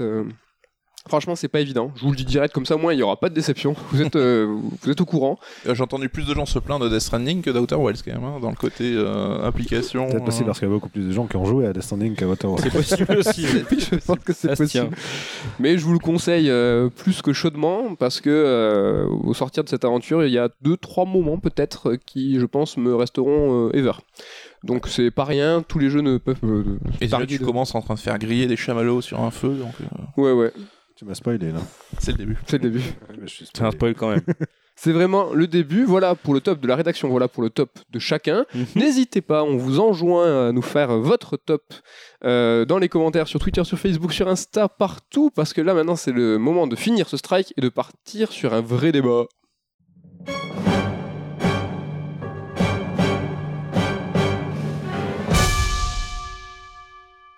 Aïe aïe aïe, c'est les vrais débats, la vraie question, le vrai moment de dispute. Donc, messieurs, si je vous parle de créateurs, si je vous parle Non, euh, Soudan n'est pas une arnaque. d'arnaque, si je vous parle Ah, t'as vraiment mis ça en vrai débat? Pas du tout, messieurs, la PlayStation 1 a fêté ses 25 ans Ah. le 3 décembre dernier, Ouais, ouais. moment euh, historique. Et le vrai débat en fait est tout simple. Euh, Est-ce qu'il est possible, d'après vous, de ne pas mettre Sony et ses PlayStation en tant que constructeur dominant, en tant que constructeur euh, majeur et, numéro 1 tout simplement de l'industrie après euh, quatre consoles. Donc euh, si euh, vous avez besoin de, de vous rafraîchir la mémoire, la PlayStation 2 a été vendue à 155 millions, la PlayStation 4 à 103 millions, la PlayStation 1 à 102 et on arrive sur une première console hors Sony en quatrième position avec 101 100 101 millions et en cinquième position PS3 88 millions. Donc on a un top 5 où il y a 4 consoles Sony. Sur le podium il y a 3 consoles Sony. Est-ce que donc ma question le débat le, pied dans le plat est-ce que c'est possible de dire autre chose que bah, Sony a gagné le game Sony est, dominant et mais c'est les meilleurs? Je pense que c'est possible. Mais pourquoi? Simplement parce que pour moi, Nintendo eux, c'est- propose une alternative. Donc à partir de là, je ne vois même pas comment les mettre en concurrence. En fait, c'est pas la même idée, c'est pas la même proposition. Euh, Nintendo, bon, ils ont eu un peu du mal à se relever avec la Wii U, mais la Switch, c'est bon. Maintenant, ils sont repartis euh, très mais fort. la Ouya aussi propose une alternative et est-ce qu'ils sont Ouais, non, mais la, la Switch, la c'est une alternative intéressante et réussie pour le coup. D'accord. Tu vois l'idée non mais ce qui est chouette ce que je moi je voulais Mais voilà, je suis d'accord, sinon euh, Sony, oui, bien sûr, ils ont tué le game. Mais je cherche, comme, tu dis que c'est un vrai débat, Après, je on, cherche le on point est de d'accord, débat. les vrais débats, c'est toujours des voilà. questions un peu bêtes Oui, où oui, euh, on est là sur des guéguerres. hein. Mais est-ce qu'il n'y a pas un peu de, un, tiens, un fond de vérité quand même? Tu vois, est-ce que, est-ce que quand même, on peut, voilà, est-ce qu'on n'a pas gagné, j'ai envie de dire? Je pense que Euh, ce, si, ce, euh, ce ça vrai débat est fait pour m'énerver. non, c'est- Vas-y, mais Bah, Évidemment, sur l'histoire du jeu vidéo, on, peut ne pas, on ne peut pas nier l'apport de Sony et le succès qu'il a connu, tu l'as dit toi-même, en termes de vente, c'est intestable. Après, euh, dire que Nintendo n'a pas euh, posé sa griffe sur le monde du jeu vidéo aussi, ça me paraît compliqué. ce débat n'a pas dit ça? Oui, mais j'aurais du mal à dire que l'un a évincé l'autre. quoi. C'est deux constructeurs qui ont apporté énormément au jeu vidéo. Et euh, chacun à leur manière, chacun une voie différente. C'est pour ça que je dirais pas Nintendo c'est une alternative, parce que ça a été euh, à l'époque celui qui a inventé plein de choses et qui était dominant aussi. Oui, euh, c'est vrai qu'alternative, ça c'est celui qui peu, est arrivé euh, après. Ouais, non, c'est peut-être les deux faces d'une pièce en fait. Et on a besoin de deux faces euh, pour une pièce, sinon la caissière veut pas ta pièce. Donc euh, D'accord. Donc euh, dans un match, il n'y a pas de gagnant, il y a des gens qui participent. l'important c'est de participer. euh, voilà, Coubertin. tout ça. Ah, on sent les, les compétiteurs. Coucou? Euh, Non, je suis con. Moi, c'est Ken. Oui, alors écoute, je trouve que Coucou Ken. Ah, mais ta réponse me satisfait pas, donc c'est pour ça que je suis énervé. Ken, qu'est-ce que tu en penses? Bah, j'ai, euh, comme Nicolas, j'ai un peu de mal avec le terme alternatif pour Nintendo, parce qu'au final, euh, enfin, Oui, bon, ça va, j'ai dit ça comme ça. Euh, à partir du moment où tu parles d'alternative, c'est que, enfin, c'est entre guillemets pas, enfin, c'est que Sony propose une vraie Complémentaire. expérience. Tu vois, ouais, complémentaire, c'est déjà mieux, Ouais, je exactement. suis complémentaire, ça C'est peut-être mieux, oui. Je, suis convaincu cette fois, Damien. Je, je te pardonne. Mais euh, non, oui, forcément, en termes de vente, en termes de, de, de, de- comment dire, vous, avez dit- d'héritage. vous, avez, euh, vous voulez pas dire hein, que, que Sony est dominant, alors que c'est c'est c'est le cas. Ah, mais si, mais si on le dit Mais en après, du termes coup, il de n'y a pas de, pas discussion. euh, euh, on peut pas dire le contraire. Le mec, il est deck parce qu'il fait un sujet et on va pas dans son sens. Non, mais mais- après, C'est un vrai débat. C'est un- vrai débat. Mais dit, si on dit tous, oui, effectivement, Sony a gagné, du coup, il n'y a pas de discussion. Voilà, il Eh faut oui. qu'on qu'on débatte. Non, mais- non, là, en fait, on va faire le Mais en débat fait- autrement. Est-ce qu'on est tous d'accord pour dire que Microsoft n'existe plus? Bah, euh, Microsoft. Euh, c'est une alternative. Pour les consoles, Mais dans le monde des c'est un peu ça qui me dérange dans votre euh, réponse d'alternative. Déjà, je trouve que c'est dommage de dire que Nintendo est une alternative pour être euh, une petite couche en plus. ça voudrait dire que Nintendo n'est pas dans le marché. Alors que Nintendo est dans le marché du jeu vidéo, donc Mhm. c'est pas une alternative. Non. Non, mais si on prend sur l'échelle du jeu vidéo, euh, ce- les gens qui ont, les constructeurs qui ont compté, c'est vrai que par exemple Microsoft aujourd'hui peut peut-être pas revendiquer avoir euh, apporté à l'industrie des choses aussi importantes que Sony ou Nintendo. Bien sûr. Sega, vous serez pas d'accord avec moi, mais peut-être moins aussi. Donc c'est vrai qu'il y a plein de constructeurs je mettrai pas sur le même euh, tableau, mais clairement Sony est euh, certainement, euh, enfin on peut pas l'oublier. Arrête les conditionnels et les. euh, Mais Nintendo ne peut pas être non plus. Mais qu'est-ce euh, qu'il Après, la question là où elle est compliquée, c'est est-ce qu'ils ont tout dominé en termes de vente ou est-ce qu'ils ont tout dominé en termes de ce qu'ils ont apporté au jeu du vidéo moment justement où Sony est arrivé Ouais. sur le marché du jeu vidéo, Ouais. Sony a plié tout le monde. Oui, mais dans quel sens? En Mais termes commercial ou en Mais termes c'est intéressant, c'est que moi je vous renvoie la question, c'est Ouais. est-ce que si on parle en termes de chiffres, Sony a éclaté? Oui. Si on parle en termes de licence, est-ce que Sony n'a pas tout éclaté? Pour moi, il n'y a pas de licence Sony qui, euh, qui transpire, le- le- comment dire, qui, qui arrive à subsister au-delà des, des années, quoi. tu vois Mais donne-nous ton avis, Parce que après, ça dépend ce que tu appelles une licence Sony. Est-ce que pour toi, Metal Gear Solid, c'est une licence Sony? Bah moi un petit peu. C'est Ouais. vrai que bah, moi c'est faussé parce que Ouais. la PlayStation 1 c'est Mm. la console que je mets en haut du, du podium euh, qui possède le plus grand nombre de licences marquantes. Alors évidemment c'est pas du first party Sony mais c'est né sur PlayStation donc et ça n'aurait pas pu exister sans PlayStation donc euh, ça part de Silent Hill à Resident Evil, Metal Gear Solid, Crash Bandicoot, Final Mm. Fantasy VII. C'est un déroulé de, de, de- de licences cultes. En termes de chiffres, hélas euh, c'est intestable. Mhm. Tout Nintendo qu'il est, il n'est que quatrième euh, et presque de loin euh, vis-à-vis de la PlayStation 2. Euh, PlayStation 4 qui est rentrée là. euh, c'est pour ça que c'est compliqué. Après, c'est un vrai débat, évidemment, je suis trollesque. Mais l'idée des débats, c'est tranché. Oui, euh, après, moi, je, je troll par-dessus ton troll, mais tu vois, pour moi, Sony, c'est un peu des suiveurs, quoi. Ah Par exemple, un, un Breath of the Wild n'aurait jamais pu naître sur, enfin, en étant édité par Sony, parce que euh, Sony, bah, si tu prends les dernières grosses exclus des jeux Sony, tu prends Horizon, tu prends Days Gone, c'est des, euh, c'est des euh, jeux C'est méga quoi ton génériques top au final. euh, de l'année? Ouais, il y a des Stranding dedans, mais enfin, quelle, est- quelle est la part de Sony dans des Stranding, honnêtement? Ils ont Bah, juste filé l'argent. Enfin, ouais, voilà, c'est tout. D'un point de vue créatif, ils sont, ils sont pas là. Ah d'accord. Tu vois ce que je veux dire Donc euh, les, gens à l'édition euh, servent à rien. Que Nintendo, pour le coup, c'est des concepteurs de jeux en plus d'être euh, des Exactement. C'est là vois, la différence. C'est qu'ils apportent quelque chose, ils prennent des risques. Et pour moi, à aucun moment, euh, Sony a pris un risque euh, en. En prenant 20 ans, 25 Kojima et Kojima. Prod. Mais non, tu prends pas de risque en prenant euh, Kojima euh, et Kojima Prod. Enfin, tu sais que ça va se vendre. Le mec. Entre il- les deux, ça va se vendre, mais c'est quand même une proposition Oui. super radicale qui divise beaucoup. Nintendo Oui. aurait osé faire un Death Stranding? Ah, Ah. Si C'était si facile. Oui. Est-ce que, euh, est-ce que à Death Stranding sur Switch, ça existe? Au-delà du fait que ça tourne pas. Mais euh, est-ce que. Alors non, mais déjà, Death Stranding, ça existe nulle part ailleurs. Parlons d'une console Nintendo qui n'existe- qui n'existe pas ou qui fait tourner Death Stranding, imaginons. Ça, Non mais c'est pas, enfin c'est pas comparable. Ils ont misé sur Kojima, c'était pas le pari de l'année non plus, tu vois. Ils ont pas pris un risque démesuré. C'est clair. Nintendo, c'est vrai qu'avec par exemple la Wii ou la DS, a tenté des choses dans l'industrie. On aime ou on n'aime pas, mais on peut le reconnaître. Après, tout dépend de ta question du point de vue auquel on parle. Si on parle en termes de vente pure, tu l'as dit, il y a pas débat. Sony a éclaté tout le monde en termes de vente de consoles. Après, en termes de jeu, euh, en vente de jeu, un jeu Nintendo se vendra toujours plus qu'un jeu Sony, quoi. Enfin, le jour où Sony tape du 15 millions de ventes sur un jeu, euh, il n'est pas arrivé encore, quoi. Au bout de combien de temps aussi? Euh, Enfin, euh, Mario Kart 8 euh, Deluxe, regarde, il lui a fallu quoi Un an pour atteindre les 12 millions, je crois? Enfin, personne fait ça, quoi, encore aujourd'hui. Ouais, d'accord. Je parlais d'un d'un jeu, mais il est pas, il est multiplateforme, donc. c'est euh, quoi FIFA 2000. euh, Non, non, c'était Red Dead, mais moi, c'est- ça n'a rien à voir. des- ça marche pas. En tout cas, Red Dead ne tourne pas sur Switch. Mais euh, peut-être un jour, on sait pas. Peut-être. Non, je rigole, on n'arrivera jamais. 3 sur- Bah Ah, si, il y a Witcher Dead. 3 qui arrive sur Switch, donc. Est-ce Comme que la- le cloud, comme ils ça ont toujours marche une génération de retard en termes techniques, du coup la prochaine euh, génération de consoles Nintendo tournera, fera tourner les jeux PS4. Bon, on est d'accord pour dire le PC c'est de la merde par contre. Voilà le débat, le vrai débat où il faut trancher, où il faut avoir des avis. Débat de euh, qualité. Attends, j'ai perdu mon chapeau de Noël dans, euh, dans Attends, mais parle-nous de ton chapeau de Noël euh, dans le micro. Euh, Oui, c'est vrai, Tu exactement. as perdu ton chapeau J'ai de Noël. perdu mon chapeau. Que tu mets par-dessus ta casquette merci, quand même. Merci, c'est très gentil. Alors attends, je suis en train de le remettre. Non, mais il a- le vrai débat tellement Tu sais que t'as une casquette que- au-dessus quand même. Ouais, je sais, je sais, tout est D'accord. calculé.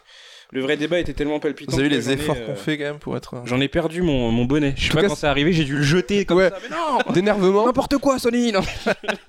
Mais Sega là-dedans. Euh, Ces gars, ils sont morts, mais ces gars, ils ont apporté énormément aux jeux vidéo. Et plus Sega, que pourquoi ils ont pas pris Kojima et Kojima. Ils ont plus d'argent, ils font rien du tout, ces gars. Ils font pitié. Ils font football manager, ces gars. Une belle façon de conclure ce vrai débat et de passer sur la prochaine rubrique et de mettre les projecteurs sur vous, messieurs. C'est passé on the spot.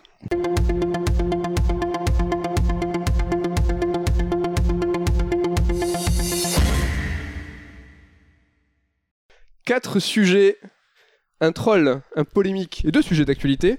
Il faut choisir qui va, qui, qui est la l'âme vierge, que C'est l'âme. moi qui ai l'âme- choisi la dernière fois. C'est toi qui as choisi, Donc, faut- la main à un autre. Ken. Allez, va pour euh, le 3. Le sujet numéro 3. Ah, c'était intéressant et peut-être que le hasard. Est-ce que le hasard a quelque chose à voir là-dedans? Tout à l'heure, je vous parler des jeux du présent, des jeux du futur et des jeux du passé. Et j'avais une question à vous poser c'est est-ce que le FPS a évolué? Alors, avant de faire des gros yeux, attendez, je vous recontextualise tout ça. Oui. C'est intéressant aujourd'hui de voir par exemple Shenmue 3 sortir. Et après Shenmue 1 et Shenmue 2, finalement, ce monde ouvert, euh, cette façon de faire euh, les choses, on, a, on constate et on est forcé de voir que le monde ouvert évolue. Mm. Que les choses ont avancé et que Shenmue 3 devient anachro- anachronique. Et en fait, on a vu, alors j'y ai pas joué hélas, mais euh, on a vu euh, Half-Life Alix, aussi une, euh, une licence de légende du passé revenir dans l'actualité. Et là, on voit que finalement, euh, la proposition du FPS, cette- la façon de le faire évoluer, bah, ça c'est sur la VR. Mais finalement, euh, bah, le FPS, euh, ça reste le FPS. Et donc, quand on a ces deux propositions, le monde ouvert, le FPS, qu'on voit leur évolution, qu'on voit leur proposition d'aujourd'hui, moi je me suis demandé si finalement le FPS avait, finalement évolué. Et, euh, Depuis ses débuts. Bah, depuis un certain nombre d'années, tu vois. Voilà, sur Alix, mon, mon exemple, c'est bah, l'apport du FPS, bah, c'est c'est- c'est la VR finalement. Mais c'est vrai que ça a été le genre dominant il y a 10 ans où c'était le gros jeu, enfin c'était le benchmark technique, c'est toujours d'FPS. C'était les jeux qui se vendaient, bon même si Call of Duty continue à se vendre de ouf. Et comme tu dis, je pense qu'on a atteint un petit plateau où les jeux se renouvelaient plus forcément. Et, euh, et c'est vrai que oui, euh, ça fait partie des fers de lance de la technologie VR, c'est le FPS pour essayer d'apporter un vent de fraîcheur. Finalement, la nouveauté vient par la technique et finalement par le- pas par le game design. On a vu différentes franges du FPS se dessiner. Il y a eu le FPS, euh, donc le fast FPS, très compétitif. Il y a eu le FPS narratif. C'est vrai qu'on revient d'ailleurs aux sources avec beaucoup de fast FPS qui sortent actuellement et qui reprennent une esthétique euh, PlayStation, enfin ou 3D polygonale et tout. Mais euh, je pense que comme Square est un bon baromètre du genre JRPG, c'est Valve qui est le baromètre du FPS qui a révolutionné avec Half-Life 1 et 2. Et on voit que s'ils n'ont pas développé Half-Life 3, c'est parce qu'ils avaient peut-être pas de concept fort à proposer, de nouveautés à proposer. Et il a fallu attendre la VR pour qu'ils se décident à faire un nouvel épisode. Donc, euh, Est-ce qu'ils veulent mettre euh, tout le monde d'accord en disant euh, le FPS, euh, la direction c'est par là, les gars? Je pense. Mais après, il y a toujours les contraintes d'équipement et compagnie qui font que est-ce que ça sera adopté à large échelle euh, Ça, on sait pas. Mais c'est très pertinent comme question. hein. Ken, est-ce que tu as T'as vu un peu comme ça je te fais des feintes? Je regarde Damien, je regarde Ken, je dis coucou, qu'est-ce qui se passe? Steph Curry podcast, quoi. Est-ce que tu as un avis sur le FPS, son évolution, son genre? Est-ce que c'est un genre, un genre qui te plaît? Bah, en fait, euh, Halo Reach vient de sortir sur PC et le jeu a tapé les 3 millions, je crois, de joueurs d'un coup. C'est un jeu qui a 10 ans, il est en train de révolutionner, enfin, de- de- d'exciter les foules dans tous les sens. Un jeu important pour toi? Euh, un jeu important pour moi, tout à fait, mais c'est bien la preuve que le genre a un peu de mal à se renouveler. Si tout le monde est en train de s'exciter sur un jeu qui a 10 ans, c'est que, enfin, au final, on tourne un petit peu en rond. Euh, Il y a quand même des, des tentatives, tout du moins en termes de solo. Je pense par exemple à des jeux comme euh, Metro Exodus, qui proposent des choses, qui essayent de proposer des expériences différentes, mais c'est vrai que est sorti cette année, qui était Ouais. quelque chose de très immersif, euh, assez intéressant parce que pas, pas tellement sur le skill, Mhm. sur vraiment une immersion avec euh, quelque chose qui était euh, assez différent. Moi, j'ai très rapidement arrêté parce que je suis tombé sur un bug qui était un bug bloquant. Ouais. Donc ça m'a Ah, saoulé. merde. Et c'est vrai qu'il a un côté un peu Metroid Prime, le côté plus first person aventure que shooter. hein. Mais c'est, tu vois, c'est cette diversité qui à l'époque, euh, tu vois, Metroid Prime a inventé le FPA, tu vois. Aujourd'hui, ça, c'est moins dans l'actualité le FPS. Le problème du FPS déjà de base, c'est qu'on le genre est, est calé sur une seule mécanique, c'est une vue interne. Donc du coup, après, forcément, on a dû appeler FPA un jeu qui était un petit peu moins shooter qu'un autre, etc. Il y a beaucoup d'immersifs sim au final qui sont collés euh, plus ou moins avec l'étiquette du FPS, alors qu'ils ils essayent de proposer autre chose. Je pense à des jeux comme Prey, je pense à des jeux comme Bioshock aussi, d'une certaine façon, Mm. euh, qui ont quand même réussi à marquer à leur façon. Euh, Prey, il y a eu très bonne presse, par exemple. Dishonored aussi, est-ce qu'on peut parler de FPS tu vois, Ouais, le il y jeu a quand même- interne, donc euh, Mm. ça, se- ça se place où, tu vois, c'est ça le truc. Il y a des confrontations, machin. Euh, après, oui, le truc, c'est que moi, la question que je me pose, c'est est-ce qu'un FPS va réussir à déchaîner les foules comme ça a pu être le cas euh, il y a, il y a 10 ans de ça? Euh, Là, j'attends Halo Infinite, par exemple, parce que je me dis peut-être que. Mais c'est vrai que. euh, Finalement, est-ce que c'est pas une licence de légende, un éditeur de légende mhm. C'est pas la seule solution pour que le FPS revienne. Les PCI ils ont pété un câble. Oui, parce que Mais- ça reste, Ouais. ça reste super joué. Enfin, il y a PUBG, les mecs, euh, c'est un des jeux les plus joués. Ça reste un genre très joué. C'est là, on peut très joué. c'est euh, un TPS, euh, PUBG, non? Tu vois le je- perso Ah, Ouais, peut-être enfin- jamais joué à PUBG, j'avoue. Merde. Ah, merde. J'ai peut-être dit de la merde. mais- non, tu vois le Non, mais il y a perso, je Doom et crois. surtout dernièrement qui avait bien marché aussi. Oui, mais c'est euh, vrai dans que c'est en plus en termes d'évolution qu'on parle. ouais. Voilà. Ouais, mais en fait, il n'y a plus de, de sortie de FPS qui soit un événement. Voilà, c'est ça le truc. C'est que du coup, là, Half-Life, on se dit, ouais, peut-être que, mais bon, c'est une expérience VR, donc clivante, parce que tout le monde n'a pas le matos.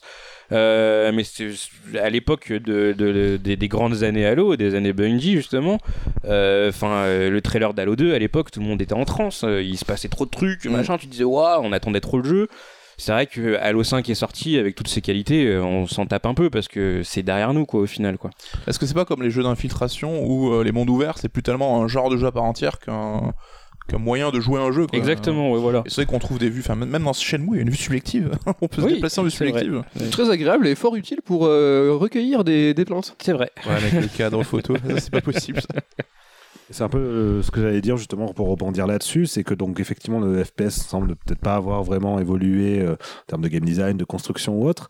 Mais moi, ce qui m'intéresse, c'est plus ce que justement la vue subjective euh, a apporté à d'autres genres de jeux, euh, la manière dont elle-même a évolué dans, sa représentation. Et on, a cité déjà justement l'avènement de, de certains FPS narratifs comme Bioshock qui, pour le coup, ont vraiment poussé le plus loin possible la narration environnementale.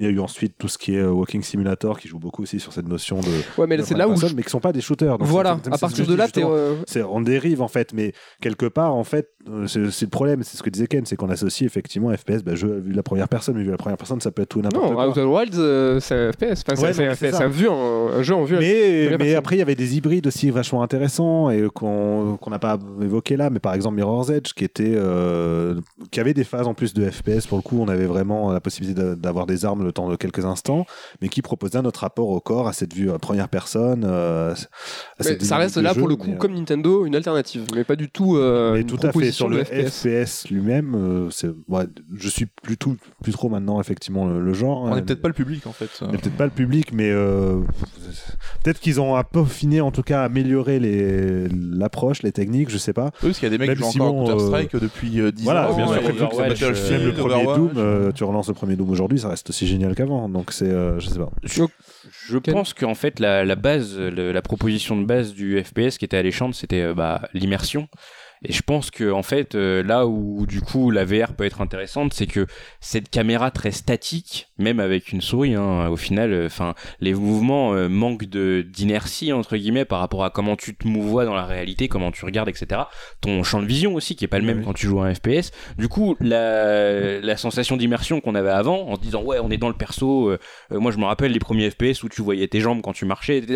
c'est un truc de fou. Euh, Aujourd'hui, on l'a plus, et donc du coup, euh, un des intérêts majeurs du, du, du genre a disparu parce qu'il n'y a plus l'illusion, euh, l'illusion d'immersion. Euh, ça me rappelle un jeu qui était sorti sur Xbox, euh, qui était fait par Namco, et j'ai plus le nom. Breakdown, je Ouais, crois. Breakdown, voilà. ouais. Où du coup, justement, ils avaient essayé de faire une proposition où la caméra était beaucoup plus, euh, comment C'est dire. Mirror's Edge avant l'heure quoi. Ouais, c'est ça. C'est Tu que pourrais gerber dans les toilettes. Le body exactement. awareness.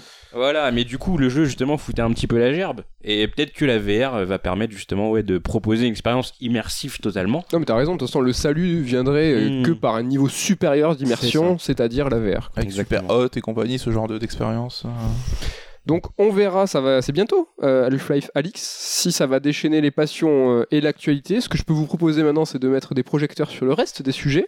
Si ça vous branche, pour la première fois, le sujet numéro 1, sortait du jeu vidéo. Ah, Euh, une Basket. polémique. Est-ce que c'est polémique Je sais pas. On a parlé euh, assez récemment d'une possibilité, peut-être, d'intégrer à Netflix une option permettant de faire du x2 sur euh, la consommation des films et séries. Pitié, Damien déjà donne son avis. Euh, donc voilà, nous, ça nous intéresse aussi. On a notre euh, label pop culture. On, on parle de cinéma, de séries, d'animation. Qu'est-ce que vous pensez de cette alternative, de cette proposition qui a été évoquée de lire le contenu en vitesse supérieure? Une petite parenthèse, c'est quelque chose, c'est une consommation qui est, par exemple, sur le podcast, assez commune et Ah ouais? il y a, ouais, il y a beaucoup de gens qui consomment le podcast en 1.5 ou, ou 2. Ça reste audible, tu comprends tout à fait euh, ce que racontent je les gens sais, ouais. mais tu peux ingurgiter plus de contenu. Et là, ce qui permettrait. Euh, J'avais l'impression, moi, que c'était passé de mode, ce- ce- cette tendance de dire euh, Moi, j'ai tout vu. On a compris que c'était Oui. impossible de, de, de, de tout, bah, ne serait-ce que Netflix. Je Oui. parle même pas d'OCS ou Prime. C'est compliqué, ouais. Mais bizarrement, ça, on en a parlé euh, il y, a, il y a pas longtemps dans l'actualité. Euh, Qu'est-ce que vous en pensez? Eh, laissons la parole à Damien parce que je sens qu'il est bouillant. non, mais c'est un sujet qui me tient à cœur. En plus, c'est dont je parlais déjà dans mon livre sur Ueda. Euh, Déjà c'est à tout- l'époque. En fait, non, mais c'est tout le rapport à l'idée de consommation de manière générale, de toute manière. C'est pour à quoi bon? Pourquoi? Pourquoi vouloir tout voir? Pourquoi vouloir tout écouter? Pourquoi vouloir Pourquoi ne pas prendre le temps de simplement déjà euh, bah, savourer une œuvre prendre le temps de la, la- de la consommer. Je déteste ce terme, hein, mais c'est vraiment pour rester dans cette idée de, mais de la digérer, pour rester dans la, De la ch'ti. la- de lâcher, de la regoûter, enfin voilà, de, de voir ce qu'elle donne. Non, mais c'est euh, d'y réfléchir, d'y revenir, même peut-être, de se renseigner dessus, de lire des choses qui vont changer peut-être notre perception qu'on a, y revenir dans 2, 3, 4 ans, euh, avoir un regard différent parce que nous-mêmes on aura mûri, on aura évolué. Enfin, et surtout, en fait, qu'est-ce que ça nous euh, apporte quelque part ces, œuvres, ces consommations d'œuvres? Qu'est-ce qu'on attend de ça? Qu'est-ce qu'on attend de, du fait de regarder une série? Est-ce que c'est le fait de dire Oh tiens, j'ai vu le dernier épisode Ou est-ce que c'est le fait de Ah putain, ça m'a ça m'a touché, ça m'a bouleversé, merde, j'y repense encore. Bon, Permettez-moi de faire l'avocat du diable sur ce sujet, parce que pour alimenter un peu, bah, justement, euh, pouvoir euh, tout voir, c'est pouvoir euh, interagir. Pour être le jour J sur Twitter et dire je l'ai vu, ah, la fin est ouf, c'est aussi Ouais, ça. mais qu'est-ce qu'on s'en fiche de cette immédiateté? Non, mais c'est en plus, en vrai, c'est très bien sur certaines œuvres, mais sélectionne l'œuvre. Il y a des œuvres, effectivement, où tu vas dire, bah tiens, voilà, des standings, c'est intéressant d'en, discuter euh, Tu avec peux te lever, en même temps, euh, ou de faire des théories. Bah, je me rappelle l'effervescence à l'époque de Lost, euh, où il y avait justement des, des énormes théories entre chaque épisode, entre chaque saison, ça discutait énormément sur les forums. Là, c'est passionnant, mais justement parce que tu vas creuser le truc. Tu vas revenir, ah ouais, d'accord, tu vas revoir l'épisode, tu vas repenser à certains détails. Il y a une, euh, une émulation qui est forte entre, euh, au niveau des communautés. Mais pourquoi vouloir faire ça surtout si c'est juste pour le principe de dire ouais tiens j'ai vu toutes les dernières séries euh, à la mode déjà une série à la mode oui une œuvre en tout, en tout cas une œuvre d'art parce que je considère le cinéma la série télévisée ou ou le jeu vidéo comme des formes artistiques en tout cas qui peuvent produire des, des œuvres d'art bah elle, est, elle, est, elle est là pour elle est faite pour durer en fait on s'en fiche qu'elle date d'il y a un an ou d'il y a, d'il y a deux semaines après effectivement du coup ça te fait perdre dans la société des sujets de discussion oh non j'ai pas vu la dixième saison de Walking Dead en même temps Walking Dead ça fait euh, je sais pas combien de saisons tout le monde dit c'est nul mais tout le monde continue Oui, de mais par regarder. exemple, très, par exemple Ça règle très, les comptes, là. très, très récemment, euh, il y a des séries comme Watchmen ou euh, comment s'appelle la boussole d'or. Le- la Bah ouais, euh, Dark Dark Materials. Materials. C'est ça. Je crois que vous l'avez dit en même temps, donc on n'a rien compris, mais euh, il propose des, euh, une façon de diffuser les épisodes à l'ancienne, avec un épisode par semaine, et c'est super agréable. Nous, à titre perso, on a, on, c'est vrai que a ce plaisir de se retrouver euh, le mardi, du coup, euh, après l'épisode de Watchmen, et d'en parler, peut-être comme des fous. Ouais, pas coup, forcément. alors, on binge pas la, la série. Déjà, c'est- pour rappel, c'est le fait de regarder à la suite tous les épisodes d'une série. Donc, d'une part, ce système-là fait que ça t'empêche de binger la série, à part d'attendre qu'elle soit entièrement sortie. Du coup, t'enchaînes tous les épisodes. Et donc, on est dans vraiment cette idée de, bah tiens, on a le temps, on a une semaine pour réfléchir à l'épisode, en discuter entre nous. Tu euh, patientes et tu as tu, Tu patientes, impatient euh, même. T'es impatient, même t'as envie de revoir l'épisode en te disant ah, tiens je vais me revoir, tiens tu te fais des théories, tu vois des détails que t'avais pas vu. Une fois que t'as vu les épisodes d'après, tu revois ceux d'avant, tu vois des détails que t'avais pas remarqué, tu te dis ah c'est quand même vachement bien construit. Euh, non c'est ça, c'est prendre le temps. Ça avait fait pareil avec Twin Peaks, la saison 3 où pareil, il fallait attendre une semaine entre chaque épisode et il y avait ce sentiment de euh, je découvre quelque chose d'unique et je suis trop content parce que je sais que pendant 18 semaines bah, une fois par semaine, je vais avoir euh, cette, euh, cette, cette œuvre en fait qui va me nourrir petit à petit, qui va se construire sous mes yeux en temps réel. Euh, et j'ai pas envie de le- juste la voir en x2 pour, me dire bah, j'ai vu celle-là vite en même temps il faut que je regarde le dernier épisode de telle série. Ah tiens il faut que je regarde ça. Parce que à quoi bon le fait de faire en regarder en x2 en quelque part ça renvoie notamment le, format série à juste quelque chose qui est purement narratif. C'est-à-dire qu'en gros tu pourrais lire un résumé de l'histoire Ce serait la même chose que d'avoir vu en x2 ou ce qui est propre à une série, en tout cas un, art audiovisuel, c'est euh, bah, le rapport à, à l'image et au son. Et déjà, le x2 bah, casse le son. T'as t'as plus la musique, t'as plus les voix, enfin tout est changé, donc t'as plus du tout la même affect vis-à-vis Bah, de ça. l'image, Ça en change termes de rythme, l'image, en termes de la montage, temporalité, le montage n'est plus le même. Donc en fait, l'œuvre n'a plus rien à voir. C'est juste que tu as envie de dire Ah tiens, c'est bon, j'ai vu ça, donc j'ai vu le rebondissement, donc je sais ce qui se passe. Mais un rebondissement dans une série, quand elle est bien faite, c'est pas censé juste euh, te prendre à contre-pied en te disant bah, tiens, tu t'attendais pas à ça ou tu t'attendais à ça et tu vas pouvoir en discuter avec ta vie. Non, c'est aussi censé avoir un impact en fonction de toi-même, ta perception, de ton affect que tu as vis-à-vis de cette série. Et donc, si par exemple, tu es émotionnellement, bah, ce que disait tout à l'heure Ken vis-à-vis des Stranding, il n'a pas été touché par la fin, mais la personne qui aura tout le long du parcours été touchée, en tout cas été pris au trip par euh, ce que racontait le jeu, bah, lors de la conclusion, par exemple, c'est l'aboutissement, c'est quelque chose qui se passe. Si c'est juste pour se dire euh, c'est bon, j'ai tout vu, euh, ça n'a, euh, à mon avis, en tout cas, aucun intérêt. Euh, et ce serait la même chose, on pourrait dire la même chose d'une musique. Bah tiens, le dernier album à la mode, je l'ai écouté en x2. C'est pas pareil, un, un album c'est 40, 50, 50 minutes, c'est Ouais, entendable c'est une de question pouvoir. de temps, mais pareil, mais oui, c'est pareil, on pourrait C'est dire. euh, uniquement une question de temps cette Imaginons, question. imaginons, il y a bah, trois fois plus d'albums qui sortent euh, dans un mois, man. Euh, une production à, bah, en Oui, plus, c'est presque, presque le cas. hein, Il y a ouais, beaucoup de euh, choses qui sortent. Beaucoup de choses qui sortent de partout, des, des vidéos YouTube de partout. Bah tiens, je veux tout voir, donc j'enchaîne tout. euh, musique, livre, en- je lis en x2. Damien, je te Euh, laisse euh, souffler. Voilà, Euh, non, mais je m'énerve, mais. euh, et, et je me tourne vers Coucou. Est-ce que qu'est-ce que t'en penses toi? Bah, je suis assez d'accord avec Damien, je trouve ça aberrant par principe, mais juste pour apporter un petit peu euh, un point de vue un poil différent, c'est vrai que j'aime. Enfin, ce qui pourrait paraître aberrant auprès d'autres personnes, c'est que moi j'aime bien par me dire, bah tiens, je vais faire ce jeu-là, ça va prendre tant de temps, après je vais enchaîner sur celui-là, et tu vois, quelqu'un qui fait un planning d'œuvres culturelles, ça peut sembler un peu nul euh, pour, certains. Mais euh, c'est vrai que moi j'aime bien jouer un jeu ou découvrir une œuvre avec une effervescence où on le découvre en même temps, on peut en parler, comme on disait, c'est cool. Ça me frustrerait énormément de faire par exemple tous les jeux avec un an de retard, alors à mon rythme certes, mais d'avoir perdu un peu ce, lien avec l'actualité, avec les gens qui en discutent. Donc, euh, Ça fait partie du plaisir de jouer en même temps que tout le monde. Ça fait partie du plaisir de voir la série en même temps que ouais, tout le monde. ouais. Mais tu vois, ça me, je, je ferai pas, euh, ça me tient à cœur, mais pas au point de, de, de gâcher l'œuvre en accélérant ou en. Oui, ça, c'est que tu sacrifies pas l'œuvre. Tu, ça te tient à cœur d'en parler parce que c'est une œuvre qui te, qui te touche, tu trouves intéressante, tu as envie d'en discuter. Mais parce que tu es en train de la vivre réellement, l'œuvre. Oui, T'es pas juste en train de l'enchaîner euh, en arrière-fond, en de mangeant des chips. euh, bah, Il y a plein de jeux que j'ai pas pu faire, il y a plein de films que j'ai pas pu voir, mais bon, c'est la vie, il faut l'accepter. quoi. C'est ça. Et puis surtout, de toute façon, avec tout ce qui est déjà sorti en termes de production artistique depuis, euh, bah, depuis le- l'aube de l'humanité, Mm. Enfin, c'est déjà impossible de tout rattraper. Donc avec tout ce qui sort en plus euh, aujourd'hui, où on est justement dans cette idée de surconsommation, donc du coup, tu as des séries qui sortent tout le temps, tu as des films qui sortent tout le temps, mais bien plus qu'avant. Enfin, on a Mais sans parler de tout voir, t'as quand même, euh, tu peux dire, ben moi, possible. une sélection d'œuvres que je pense apprécier, Mhm. même ça, tu peux pas aller au bout, tu vois. Enfin, je pense que personne n'a l'ambition de tout voir, tout lire, tout écouter, quoi. C'est... Ken. Bon, moi, je pense que c'est euh, l'aboutissement, enfin, quoique, on va peut-être encore être surpris, mais d'une espèce de, de- frénésie euh, ambiante qui fait que bah, l'immédiateté, on doit aller vite euh, pour avoir un avis sur tout. Du coup, ouais, c'est un gros nivellement par le bas, tant au niveau de la création que de, des- des gens qui reçoivent cette création. Parce que d'un côté, tu vas avoir tendance à vouloir créer quelque chose qui va être apprécié sur l'immédiateté et qui vivra pas sur, sur la durée. Et puis de l'autre côté, du coup, des gens peuvent s'amuser à consommer des trucs qui peuvent être appréciés sur la durée euh, bah, de façon totalement différente. Euh, sur YouTube, ça me choque pas, par exemple, cette histoire de, de, de vitesse accélérée. On m'a déjà dit, euh, je mate tes vidéos en x2. Très bien, parce que. Voilà, c'est, enfin, en tout cas, euh, pour la plupart des vidéos YouTube, enfin, le, il n'y a pas, il y a pas de mise en scène, il n'y a Oui, pas de rythme, etc. Voilà, c'est encore autre chose. voilà, exactement. Donc c'est c'est beaucoup de paroles qui sont dé- déblatérées, qu'elles soient déblatérées en vitesse x1 ou x2, au final elles sont déblatérées. Donc moi personnellement, ça me choque pas qu'on le fasse pour mon Ceci contenu. dit, le fait d'accélérer en x2, ça te permet aussi d'avoir moins de temps pour réfléchir à ce que la personne est en train de dire. c'est vrai aussi, c'est vrai aussi, tout à fait. Euh, je voulais juste rebondir, Damien, tout à l'heure tu parlais de binge watching. Est-ce Ouais. que toi c'est quelque chose qui te, euh, qui, qui déjà de base te hérisse le poil? Pas spécialement. Ouais. Ça dépend des œuvres en fait. Ça m'est arrivé de binger. Enfin, quand Ouais. je dis binger, moi, c'est je regarde un épisode par soir. Tu vois. Ouais. oui. Pas- J'enchaîne pas, pas 10 épisodes d'affilée. Ouais. Mais euh, C'est pas Binger. C'est pas binger. Non, c'est vraiment tout enchaîner. Bah, euh, oui, c'est pas s'arrêter, quoi. C'est Ouais, c'est tu t'en tapes 3-4. euh, C'est intéressant. Après, ça peut arriver si c'est vraiment un truc que je kiffe. euh, Hmm.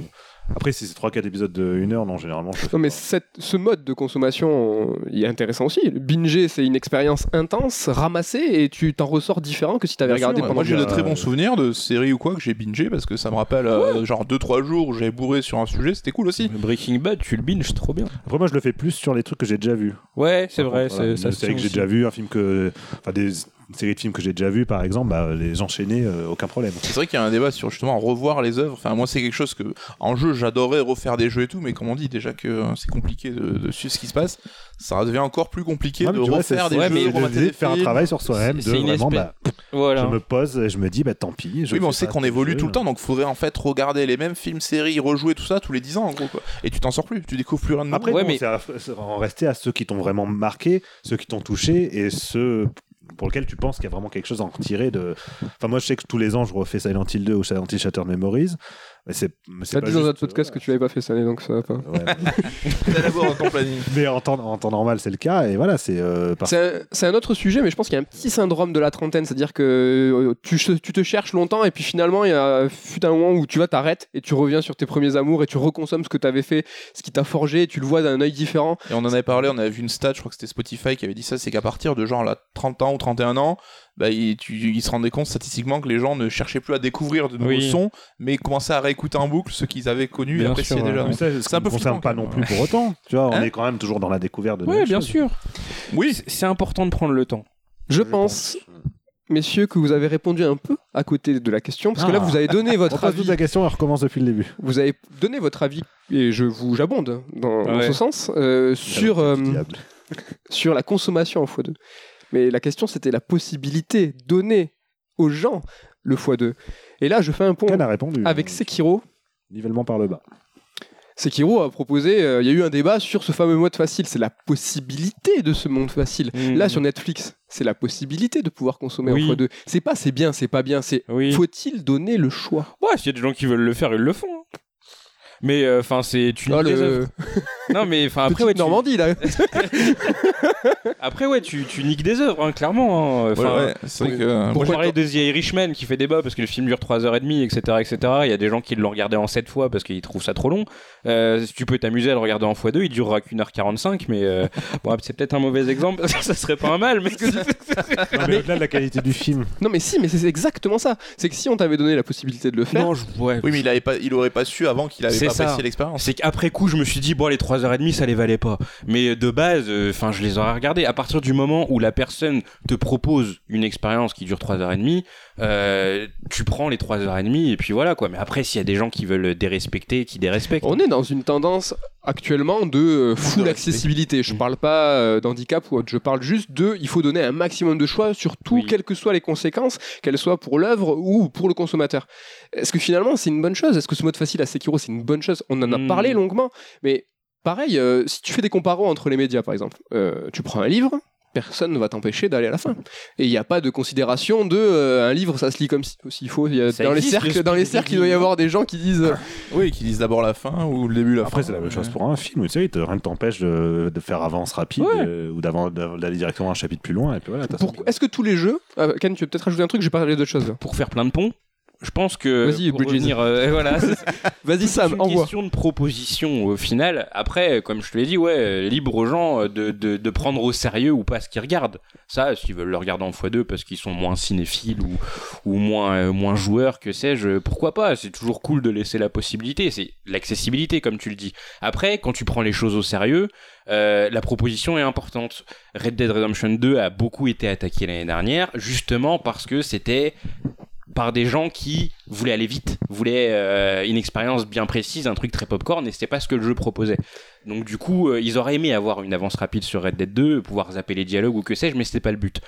La proposition est très importante à partir du moment où, à un certain degré, tu veux parler de choses sérieusement. Oui, mais du coup, le fait de proposer une fois deux, euh, quelque part, tu, tu vas à l'encontre de la proposition. Justement. Oui, totalement. je- Mais- Mais, c'est ce que je te dis. S'il y a des gens qui veulent dérespecter, qui dérespectent. Mais voilà, Oui, mais, mais- ça qu'ils fassent de même, mais pas que Netflix. Ouais. Qu'on leur donne pas les outils, proposition, quoi. voilà. Oui, mais là, sur Red Dead, merci Sam Porter de me faire ce pont-là.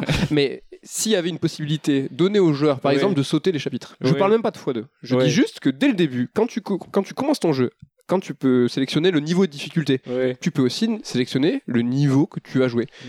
Ben, Est-ce que les gens n'auraient pas, euh, tu vois, sauté par exemple toute l'introduction dans la neige? Est-ce que l'épisode 3 de Death Stranding n'aurait pas été sauté à 90% des joueurs? Ah, mais t'aurais eu des news sur des sites de jeux en disant les 4 chapitres à ne pas louper dans Red Dead, c'est Oui. sûr. Mais ouais, Et Chacun du- voit Et la à grande question, c'est dans ce cas, pourquoi, euh, pourquoi même tu vas jouer au jeu en fait Pourquoi, tu- pourquoi tu, pourquoi tu Ouais, moi, je suis d'accord. Moi, je suis contre. Moi, je Ouais, pense non, que oui, c'est une proposition ouais. qu'il faut pas donner et qu'à un moment, il y a une. Oui, parce que dans un instant de faiblesse, on a tous un moment où on aurait flanché un moment ou un autre pour, euh, je sais pas, où... Pour plein de trucs. Ouais, ouais. Moi, il y a des séries que je mate euh, où je trouve ça pas top. Je me dis, putain, est-ce que ça s'améliore avec le temps? Est-ce que j'ai envie de me taper 50 épisodes pour arriver au Me moment où pas ça que tu devient regardes la Casa del Papel quand même. Hein? Pas Ah, il y a du- la Casa del Papel. Alors, j'ai essayé, j'ai arrêté au l'épisode 3, je crois, parce Ouais, que bon, j'ai ça trouvé ça Il y a eu du jugement en tout cas. à ma droite. Non, mais je comprends le côté addictif par contre de la série. Désolé Après, si avez- pas, je suis pas accroché. Mais effectivement, euh, du moment que l'œuvre a pas été pensée pour ça, euh, enfin, ne mettez pas les bâtons dans les roues des créateurs, quoi. Et surtout Netflix qui justement est à la recherche de contenu et de l'adoubement de créateurs comme Scorsese, etc. Faites pas ça, leur faites pas ça. Netflix est déjà dans un double jeu. C'est on va chercher des, des projets originaux, on va chercher des artistes pour finalement annuler les, les séries au bout de deux saisons. Sense8. Si tu nous regardes. Ah, c'est un sujet qui vous a fait euh, réagir en tout cas. Le projecteur numéro 2, le on the spot, Damien, je sais que tu vois, essayes de voir sur ma fiche. Pas hein. du tout. Ah non, non, non. On est en décembre. On est en décembre, oui. Parce que je sais plus, c'est comme. Oui, euh, c'est pour ça que t'as un bonnet sur la tête. euh, C'est genre mi-décembre. C'est Noël, on Non, fait des est, tops 25 décembre. on fait des tops de rédaction, on fait des tops de tout. Et moi, je voulais vous parler justement dans ce spot numéro 2 des tops JV. Est-ce que du coup, euh, qu'est-ce que c'est? À quoi ça rime? Pourquoi ils sont faits? Est-ce que ces tops-là doivent euh, refléter euh, notre euh, envie ou notre, euh, notre appétence personnelle sur les jeux? Ou est-ce que les tops doivent être sur euh, l'industrie? Est-ce que finalement, il faut dire bah, le top de ce, de ce top-là, c'est le top pour le jeu vidéo? Est-ce que ça a un quelconque sens, tous ces tops? Il est fort. Les tops fait par qui en fait? Bah, Par exemple, prenons un premier exemple, le- top les sur tops de la presse, par exemple, que Oui. ce soit cinéma ou jeu vidéo. Euh, le top 10 de l'année, le top 10 de la décennie. C'est, voilà, c'est le top de la rédac, mais est-ce qu'il n'y a pas. Moi, j'ai pas vu, dites-moi si je dis des bêtises, mais euh, voilà, le top de. Non, non, ça, c'est le top du cinéma. Je... Qui aura la prétention de du faire ça cinéma. Oui, c'est ça ça. existe, hein. Ouais, genre, J'ai le vu il y a pas longtemps hein. les 100 films à avoir à tout prix vu dans sa vie. Ah, top du cinéma, oui, ça existe, bien sûr. Oui, oui. Ah, tu vois, c'est comme Non, non, Sens mais- Critique, par exemple, c'est un peu la base de son truc, c'est de faire des tops. Ouais, mais le sens derrière ces tops. Tu vois, c'est Après, chacun c'est fait son top. Est-ce que toi, tu voudrais qu'en fait, qu'il y ait à chaque fois une, une espèce de disclaimer qui explique, euh, bah tiens, l'angle qu'on a choisi, c'est de faire un top euh, très personnel de la rédaction ou un top, au contraire, des films qui, à notre sens, ont fait évoluer le cinéma ou des jeux qui ont fait évoluer le jeu vidéo. Toi, tu voudrais qu'il y ait à chaque fois, euh, en fait, que Qu'est-ce ce que tu soit veux dire précisé. Mais non, mais. Comme il y a comme il y a pas de test objectif, il y a pas de top objectif, ça n'existe Bah, pas. oui. Et euh, d'ailleurs, on se marrait parce qu'on faisait le top 25 pour Merugezu des jeux de la décennie, et il y en a des mecs qui ont mis Captain Todd avant Breath of the Wild. je ne les citerai pas. Mais du coup, c'est vrai que ça, par essence, ça a un potentiel trollesque absolu. C'est que chacun donne ses envies, et forcément, t'as quelqu'un qui va dire, mais c'est pas possible, je peux pas dire ça. C'est ça qui est rigolo et tout. Mais euh, c'est vrai qu'on oscille toujours entre euh, le vraiment ce qu'on ressent et ce qu'on a envie de, de- de montrer et euh, la réalité objective des choses, mais qui est un mirage aussi. Après, la réalité objective, là, ce serait pas tant sur la qualité des jeux que effectivement sur ce qu'ils ont apporté. Et ça, pour le coup, c'est quelque chose qui peut se mesurer. C'est-à-dire le nombre de jeux influencés par euh, telle œuvre, les jeux qui ont copié, ceci. Là, on peut le voir. Du Oui, coup, après, ça, là, voir, tu ouais. peux dire, bah tiens, tel jeu, genre Breath of the Wild, tu peux être certain que voilà, il fait partie des jeux effectivement qui ont Mais euh, leur génération. quel, euh, Sous, sous quels critères au final? Parce qu'un top de la décennie. l'open world. Ouais. Oui, mais est-ce que tu vois, mon top de la décennie, ça intéresse les gens vraiment Ou est-ce que c'est juste moi qui vais formaliser le truc? Est-ce qu'un top Alors, un Euh, top de des jeux qui ont influencé toi, ou qui ont apporté aux jeux vidéo serait pas plus intéressant de manière globale? Ou alors les tops perso, c'est plus pour se marrer entre potes comme on le fait en ce moment Ouais, euh, Au-delà de ça, je pense qu'il y a aussi l'idée de faire découvrir euh, peut-être des jeux justement que des personnes n'auraient n'auraient pas fait. Par exemple, tiens, j'ai un top très personnel bah, qui sort euh, du cadre euh, habituel. Et voilà, regarde, tiens, est-ce qu'il y a des jeux là-dedans qui t'intéressent euh, tu vois, tu vois l'idée Moi, Par exemple, typiquement, on parlait. une empathie ou quoi de la personne en question, quoi. Bah, en fait, ça dépend euh, comment tu le diffuses aussi ton top. À oui, mais tu le top de diffuses, comment tu Jean-Michel que je partages. connais Diffuse pas, en fois deux. euh, je m'en fous. si tu le diffuses en x2, je pense que ça top le rend 5, d'autant plus intéressant. Ken, un truc à ajouter peut-être? Ouais, c'est toujours euh, c'est- c'est cette même problématique au final qui file tout au long du podcast, c'est que c'est c'est l'immédiateté, euh, la- le besoin d'avoir un avis, le besoin d'objectivité. euh, on, on met de plus en plus de, de chiffres partout où on peut, des premiers, deuxième, troisième, des 1, 2, 3, 4, 5, 6, 7 pour les notes. Euh, c'est toujours au final dans, dans l'immédiateté. C'est on voilà, on veut avoir un avis, on veut on veut le donner. Il faut qu'il soit mesuré. Il faut qu'il soit mesuré, mais au final, quand tu le dis, pour répondre plus ou moins à ta question dans l'exercice d'un top, euh, du coup, quand on s'amusait à faire le top décennie, euh, de la décennie numéro Gezu, qui, qui sera un top complètement euh, ubuesque, on le sait d'avance. Mais le truc, c'est que même moi, en faisant le top, je me disais, est-ce que je juge le truc par rapport à une quelconque, encore une fois, objectivité euh, par rapport au jeu, vraiment ce qu'ils ont apporté, machin, machin, ou est-ce que juste je le classe par rapport à mon kiff perso? Et euh, le problème du top de base, c'est que voilà, personne n'a le, n'a le même critère. C'est que tu vas le placer selon l'industrie, selon ton kiff perso, et ça va pas être la même chose. Et au final, ça donne ce que ça donne, quoi. Ouais, puis on va pas se la jouer. Enfin, du futile, c'est rigolo aussi, ça fait du bien. Quoi. Ah oui, totalement, ouais. C'est clair que. De prendre la tête sur les top 20, c'est rigolo. Euh, En plus, l'exercice du top de la décennie, pour le coup, c'est vraiment un truc, c'est n'importe quoi. C'est 10 ans, t'oublies la moitié des jeux. Il y a des jeux, tu te rappelles même plus les avoir faits. Et puis tu les compares l'un à l'autre. Et puis ouais, Après, ça c'est donne- intéressant pour soi aussi, justement, de voir quels sont les jeux dont tu te souviens. hein. Ouais. Ouais, Oui, tu peux t'en souvenir pour des mauvaises raisons, tu vois aussi. Tu peux aussi t'en souvenir pour des Mais du coup, le, le- encore une fois, du coup, le, le top a plus d'intérêt à petite échelle, soit pour soi-même, soit pour euh, rigoler avec des potes, que à grande échelle pour euh, vraiment établir un classement qui a ni queue ni tête, puisque personne n'a les mêmes. Ouais, mais tu vois, par exemple, Top Cinéma aujourd'hui, si ça n'existait pas, les fameux Top 100 euh, cinéma machin, mais il y a plein d'œuvres qui seraient euh, peut-être tombées dans l'oubli, euh, qu'à force on, on- dont on ne parlerait plus. Et, Oui, mais euh, est-ce que des gens se citent toujours pas Citizen Kane ou machin pour se la toucher aussi tu vois, là, côté je parle vraiment des tops euh, top rédaction et top même généraux. Enfin, je, je sais pas. C'est euh, par exemple, il y avait, il y a déjà eu ouais, des top top 100 de l'histoire du cinéma dans par. Oui, mais il a que la valeur que tu lui accordes, quoi.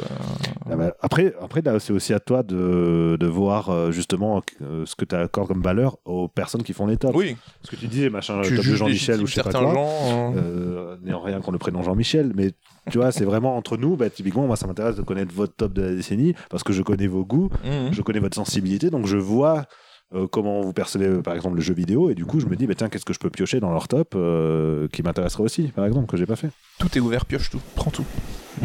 non, mais c'est un peu, c'est un peu l'idée, c'est se nourrir aussi mutuellement, et c'est euh, peut-être favoriser la discussion plutôt que d'être dans l'immédiateté de juste de rester une liste de top et après tu la balances et t'en as rien Oui. à faire. C'est aussi, bah tiens, en discuter, se dire, bah tiens, qu'est-ce qui t'avait plu? Alors pour- ah, ce jeu-là, pourquoi il serait dans le top? Tiens, Captain Todd, bah, qu'est-ce qu'il fait là? Qu'est-ce qui t'a marqué dedans? Enfin, c'est c'est intéressant. C'est intéressant à petite échelle. Voilà. C'est pour ça qu'on se permet de partager nos tops avec vous. Et je te vois, Damien, attaquer sur Captain Todd. Damien, il est on fire aujourd'hui. Et je me troll permets Oui. de vous proposer ce quatrième on the spot. Je suis très sérieux. Est-ce que Souda est-il une arnaque Est-ce qu'on fait une- un petit. euh, Est-ce qu'on recontextualise tout ça Euh, On a des fans dans la rédac de Souda51, euh, donc euh, illustre euh, game designer, euh, qui pour tout le monde a fait des chefs-d'œuvre. Euh, on parle de Killer 7, euh, No More Heroes, qui est bien, un peu moins culte déjà. Les années passant, euh, il a créé des jeux. Parfois avec un pseudo différent, des fois soda. avec voilà Soda, parfois plus dans la production, moins dans le game design. Et finalement, on se demande tous, n'est-ce pas Damien? Si Non, mais ta, ta question est biaisée en fait. Souda, est-ce est C'est vrai pas- que ça commence mal. Est-ce que c'est pas une arnaque Non, mais là où ça commence mal, c'est que tu dis, voilà, de mon heureusement, et depuis, bah oui, mais depuis, il a plus de fait de jeu à part Travis Strike Again. Le reste, c'est des productions. C'est pas lui. Pour moi, là où ça commence mal, c'est que tu, tu, tu définis Souda comme un illustre game designer, alors que pour moi, c'est pas là où il excelle le mieux. C'est qu'avant tout, pour moi, c'est un illustre écrivain, euh, c'est que scénariste. Enfin, il, il écrit très bien ses jeux, il a une capacité assez folle. Souda, c'est que euh, euh, quand tu joues au jeu de Souda, il y a ce, ce, ce goût pour l'anecdote, en fait, pour des petites tranches de vie en permanence. Et quand tu prends euh, un jeu, par exemple, comme euh, même sur Travis Strike Again, ça se retrouve encore avec euh, ce, ce personnage-là, ce mort, je sais plus comment il s'appelle, il raconte les anecdotes de son grand-père. Il arrive à, à vraiment instaurer un espèce de, de climat très, très intimiste autour de ces jeux, et tu le retrouves quasiment systématiquement dans les jeux Souda, c'est qu'il peut y avoir des enjeux qui sont incroyables, genre fin du monde ou que sais-je, n'importe quoi, des démons, machin, machin. Il y aura toujours ce petit côté intimiste qui fait que tu te rapproches la mort des personnages et que, bah, au final, euh, t'arrives à, t'identifier à eux. Travis, c'est un personnage où beaucoup de gens s'identifient à Travis. Euh, Flower Sun pareil, le personnage, tu t'identifies à mort à lui. Dans Silver Case, c'est rempli de discussions euh, qui, qui servent à rien pour l'histoire. Vraiment, elles servent à rien du tout. Mais ça permet de créer un climat euh, qui, qui rend le tout agréable. Et pour moi, Souda, il est fort là-dessus. C'est que ces jeux sont très souvent chiants. Des fois même, c'est largement assumé. Flower Sun and Rain, c'est euh, chiant euh, le jeu vidéo.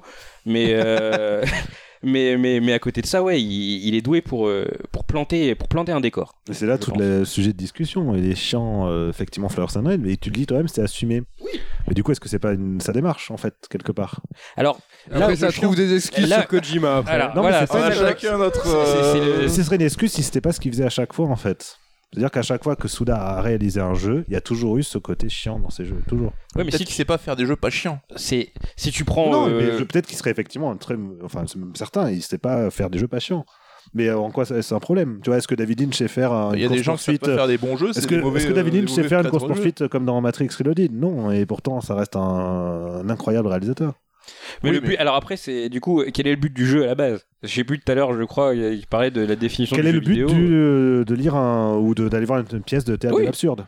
Oui, exactement, Quel mais est- je suis d'accord avec non, toi. mais- Non, mais on est sur le même principe. Mm. C'est-à-dire, c'est un truc qui va te faire une, pas suivre une histoire, ou ça va te mettre dans une ambiance un peu chelou, ça va déconstruire complètement tes attentes. Bah, lui, c'est exactement ce qu'il fait avec. Mais un du coup, moi là où j'ai pris le plus de plaisir sur un jeu Suda, au final, c'est Silver Case. Parce que du coup, toute la partie gameplay, elle est évincée et il parce reste que que le. vraiment l'histoire euh, avant tout. Quoi. Ou est-ce Ouais. que c'est un bon game designer Mais game designer, dans le sens créateur de jeux vidéo, oui, carrément. Dans le sens, je fais des, euh, des systèmes de jeu de qualité, non. Non. C'est bizarre comme réponse quand même. Mais, Pourquoi euh, Bah, on en revient à ce que je dis, moi, sur le. Voilà, c'est quelle est sa démarche. Sa démarche, c'est bah, de, de déconstruire quelque part les, des codes basiques du jeu vidéo, de proposer des expériences qui mettent à mal la place du joueur, en- en- et avec son consentement, hein, de manière. Bah, le, plus, voilà, le plus évident dans la métaphore, ça reste vraiment euh, No More Heroes, où Travis, effectivement, est un avatar du joueur, le mec qui vient et qui est là juste pour tuer des. Oh, mais pour le coup, euh, c'est peut-être son jeu le plus ludique. Et c'est en même temps et le son plus jeu construit ludique. euh, est- classiquement. Ah, ab- ab- Absolument, mais il y a quand même aussi des choses extrêmement chiantes dans, dans No More Heroes 1. T'as bah, tous les, euh, Les jobs. oh, t'as tous les jobs. Parce qu'il est, il est nul. Non, mais non, c'est volontaire. C'est vraiment un job où de toute façon, de base, on, t'amène- on te demande de mettre de l'essence dans une voiture. Forcément que ça va être nul. Tu peux pas, enfin, tu peux rendre ça ludique si tu veux, mais là, c'est volontairement pas le cas. Au-delà des jobs, tu es obligé de refaire des missions d'assa- d'assassinat pour gagner de l'argent, pour faire ensuite des phases sympas. Et puis, il va s'amuser à se foutre de toi. C'est-à-dire que le jeu, ce qui est trop bien dans No More Heroes en termes de, de pure fun, euh, donc c'est les combats, effectivement, mais surtout les affrontements qu'on est boss. T'en as 10 dans le jeu, c'est annoncé dès le départ. T'arrives au cinquième. Déjà, bon, tu te dis à chaque fois, tiens, j'ai passé une heure à gagner de l'argent pour arriver dans la zone. Ouais. Tu fais la zone, t'arrives au cinquième boss, et en fait, tu l'affrontes même pas. T'arrives, avant de l'affronter, t'as un autre personnage qui intervient, qui le tue devant toi. oui, mais ça du troll. Mais, mais, mais, mais Souda, il est dans cette démarche-là. Il est dans la démarche du troll, dans la démarche du tiens, je regarde, je m'amuse, la frontière avec, avec le jeu. Typiquement, dans No More Heroes, quand t'as Game Over, euh, t'as un espèce d'écran qui apparaît. En fait, il faut le découper avec ta Wiimote pour revenir dans, dans le jeu vidéo. Enfin, t'as toujours ce jeu sur euh, bah, le, le quatrième mur et tout. Et, euh, et c'est quelque chose qu'il fait depuis, euh, depuis ses débuts. En fait, Souda, il interroge la place du joueur. Qu'est-ce que tu viens faire ici? Qu'est-ce que tu fais dans mon œuvre? Bah, Tiens, je t'amène moi-même, effectivement, avec mes petites anecdotes, mon univers un peu décalé, mes influences nouvelle vague, théâtre de l'absurde, euh, David Lynch, et, euh, et euh, je te propose justement quelque chose que tu n'as jamais vu ailleurs. Et à mon sens, là-dessus, il est très bon. Coucou. Alors je trouve Suda très sympathique et il y a certains de ses jeux que j'aime beaucoup comme Killer 7 et No More Heroes mais là où il est à son acmé créatif je trouve qu'il s'est enfermé dans une dans un style Suda où on l'a enfermé malgré lui et euh, avec ce que je trouve un petit peu Deathproof quand même dans, dans son style et c'est qu'il en sort pas trop j'attendrais moi un peu tu vois, le Suda de la maturité ou le Suda 2.0 qui sortent de ses gimmicks et de ses- de sa zone de confort même si elle est plutôt intéressante euh, par certains aspects et qu'il nous fasse quelque chose qui nous montre qu'il peut faire autre chose aussi quoi Moi, Je trouve que c'est d'accord pire que je trouve que c'est pire que ça et le, le sujet du on the spot est, est trollesque. Mais euh, moi, vraiment, il a eu un, un coup d'éclat, un coup de génie et c'est pire qu'il est enfermé dans une case. C'est que je trouve qu'il décroît. Moi, c'est que c'est de pire en pire et que là, on est Travis Stri- Strike Again. Trop dur à dire, ça me saoule. Mais pour moi, c'est un, enfin, c'est vraiment un jeu portable où c'est méta compris par trois mecs. C'est, c'est là, il touche le fond quoi. C'est quoi, c'est quoi la suite spécial celui-là. Mais la suite, c'est justement, bah, c'est ça, c'est quoi la suite? Bah, Il y a No More Heroes 3. Mais il y a- j'espère que c'est ça l'arnaque, c'est qu'il n'y a pas de suite. C'est qu'en fait, je pense qu'il n'est pas capable de faire mieux. C'est que c'est ça l'arnaque. Bah, ah, en fait, je pense que euh. pour l'instant, malheureusement, on peut pas, on peut pas le dire, puisque ça fait depuis, euh, à part Travis Again, ça faisait depuis plus de 10 ans qu'il n'avait pas lui-même dirigé un jeu, donc on peut pas, on peut pas le savoir. C'est Oui, effectivement, même, il- il, euh, est devenu une marque. Il est quand même à la tête de son studio. Ouais, il est à la tête de son studio, il est qui- devenu une marque. Qui donne les orientations. donne à les orientations, hein. on est d'accord là-dessus. Et là-dessus, pour moi, c'est un très mauvais producteur. Enfin, je déteste effectivement le fait d'avoir fait de son style euh, singulier une marque. Un truc euh, qu'on apposte comme ça sur le, le Mhm. jeu, on reconnaît les gros gimmicks à, de, à 1000 km à la ronde, même Shadow of the Dam que j'ai beaucoup aimé, ben voilà, t'as quand même la phase en, en mode shooter 2D, euh, t'as, t'as des trucs où tu dis, ouais, voilà, t'as les petits bip bip sonores façon 8 bits.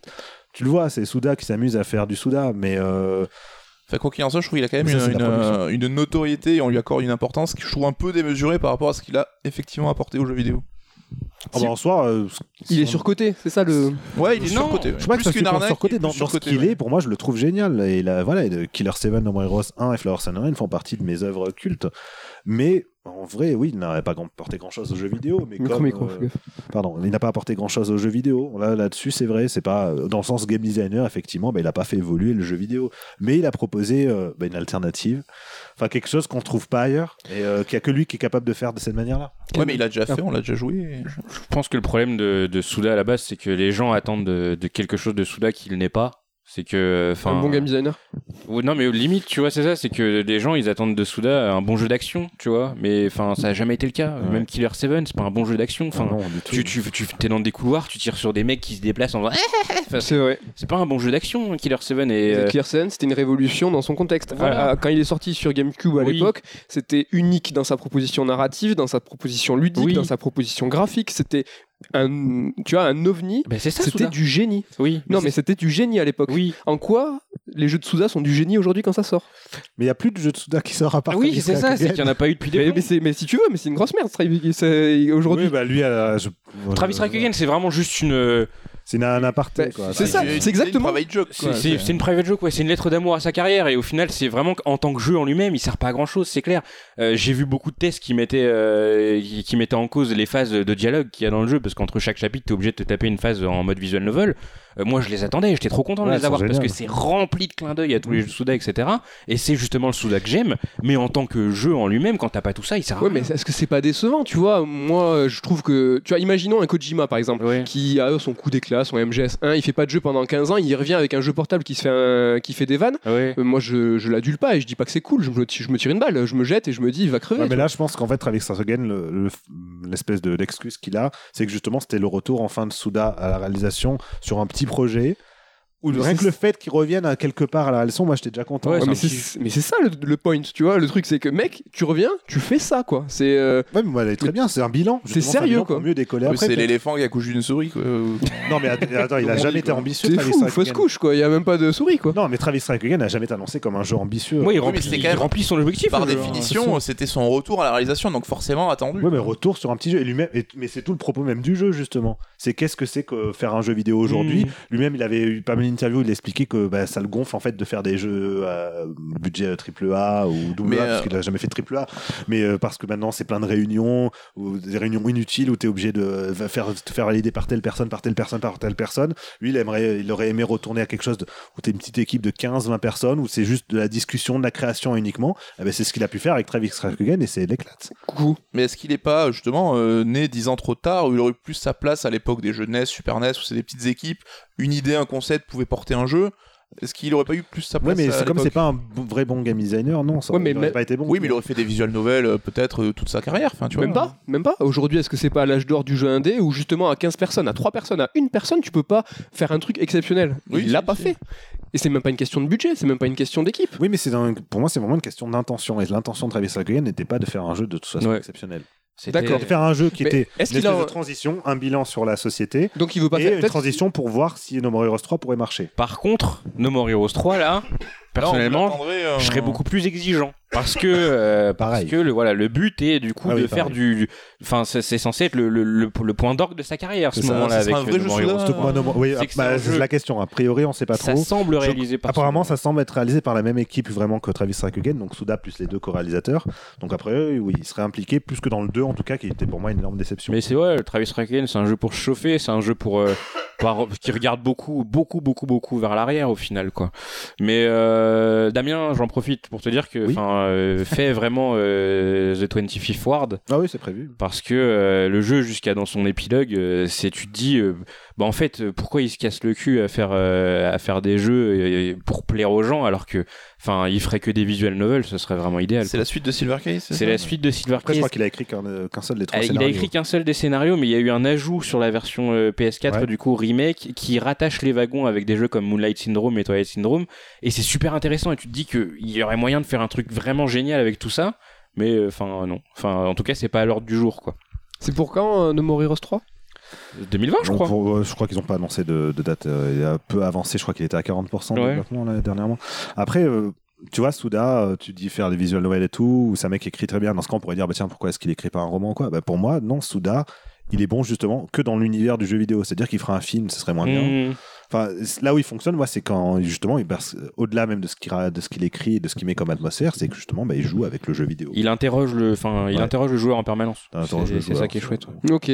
Ben, fan de Souda, j'espère pour vous que No More Heroes 3 sera convaincant. Très on sincèrement, j'y crois pas du tout. Mais euh, Ben, je sais pas.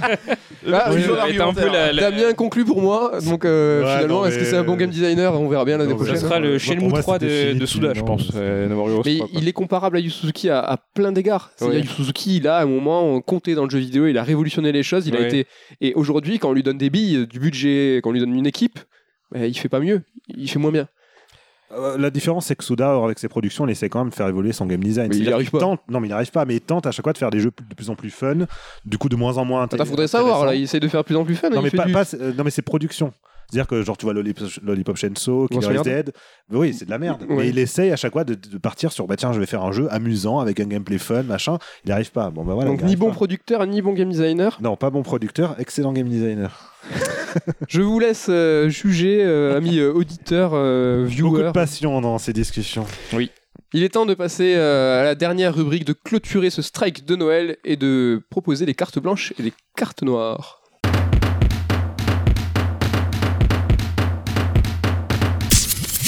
Numéro exceptionnel, carte blanche exceptionnelle, peut-être carte noire, je ne sais pas. Il est le temps de faire nos recos de la décennie. On n'est pas là euh, pour euh, les derniers trucs à la mode et les trucs bien. Quoique, je ne sais pas. que- Quoique.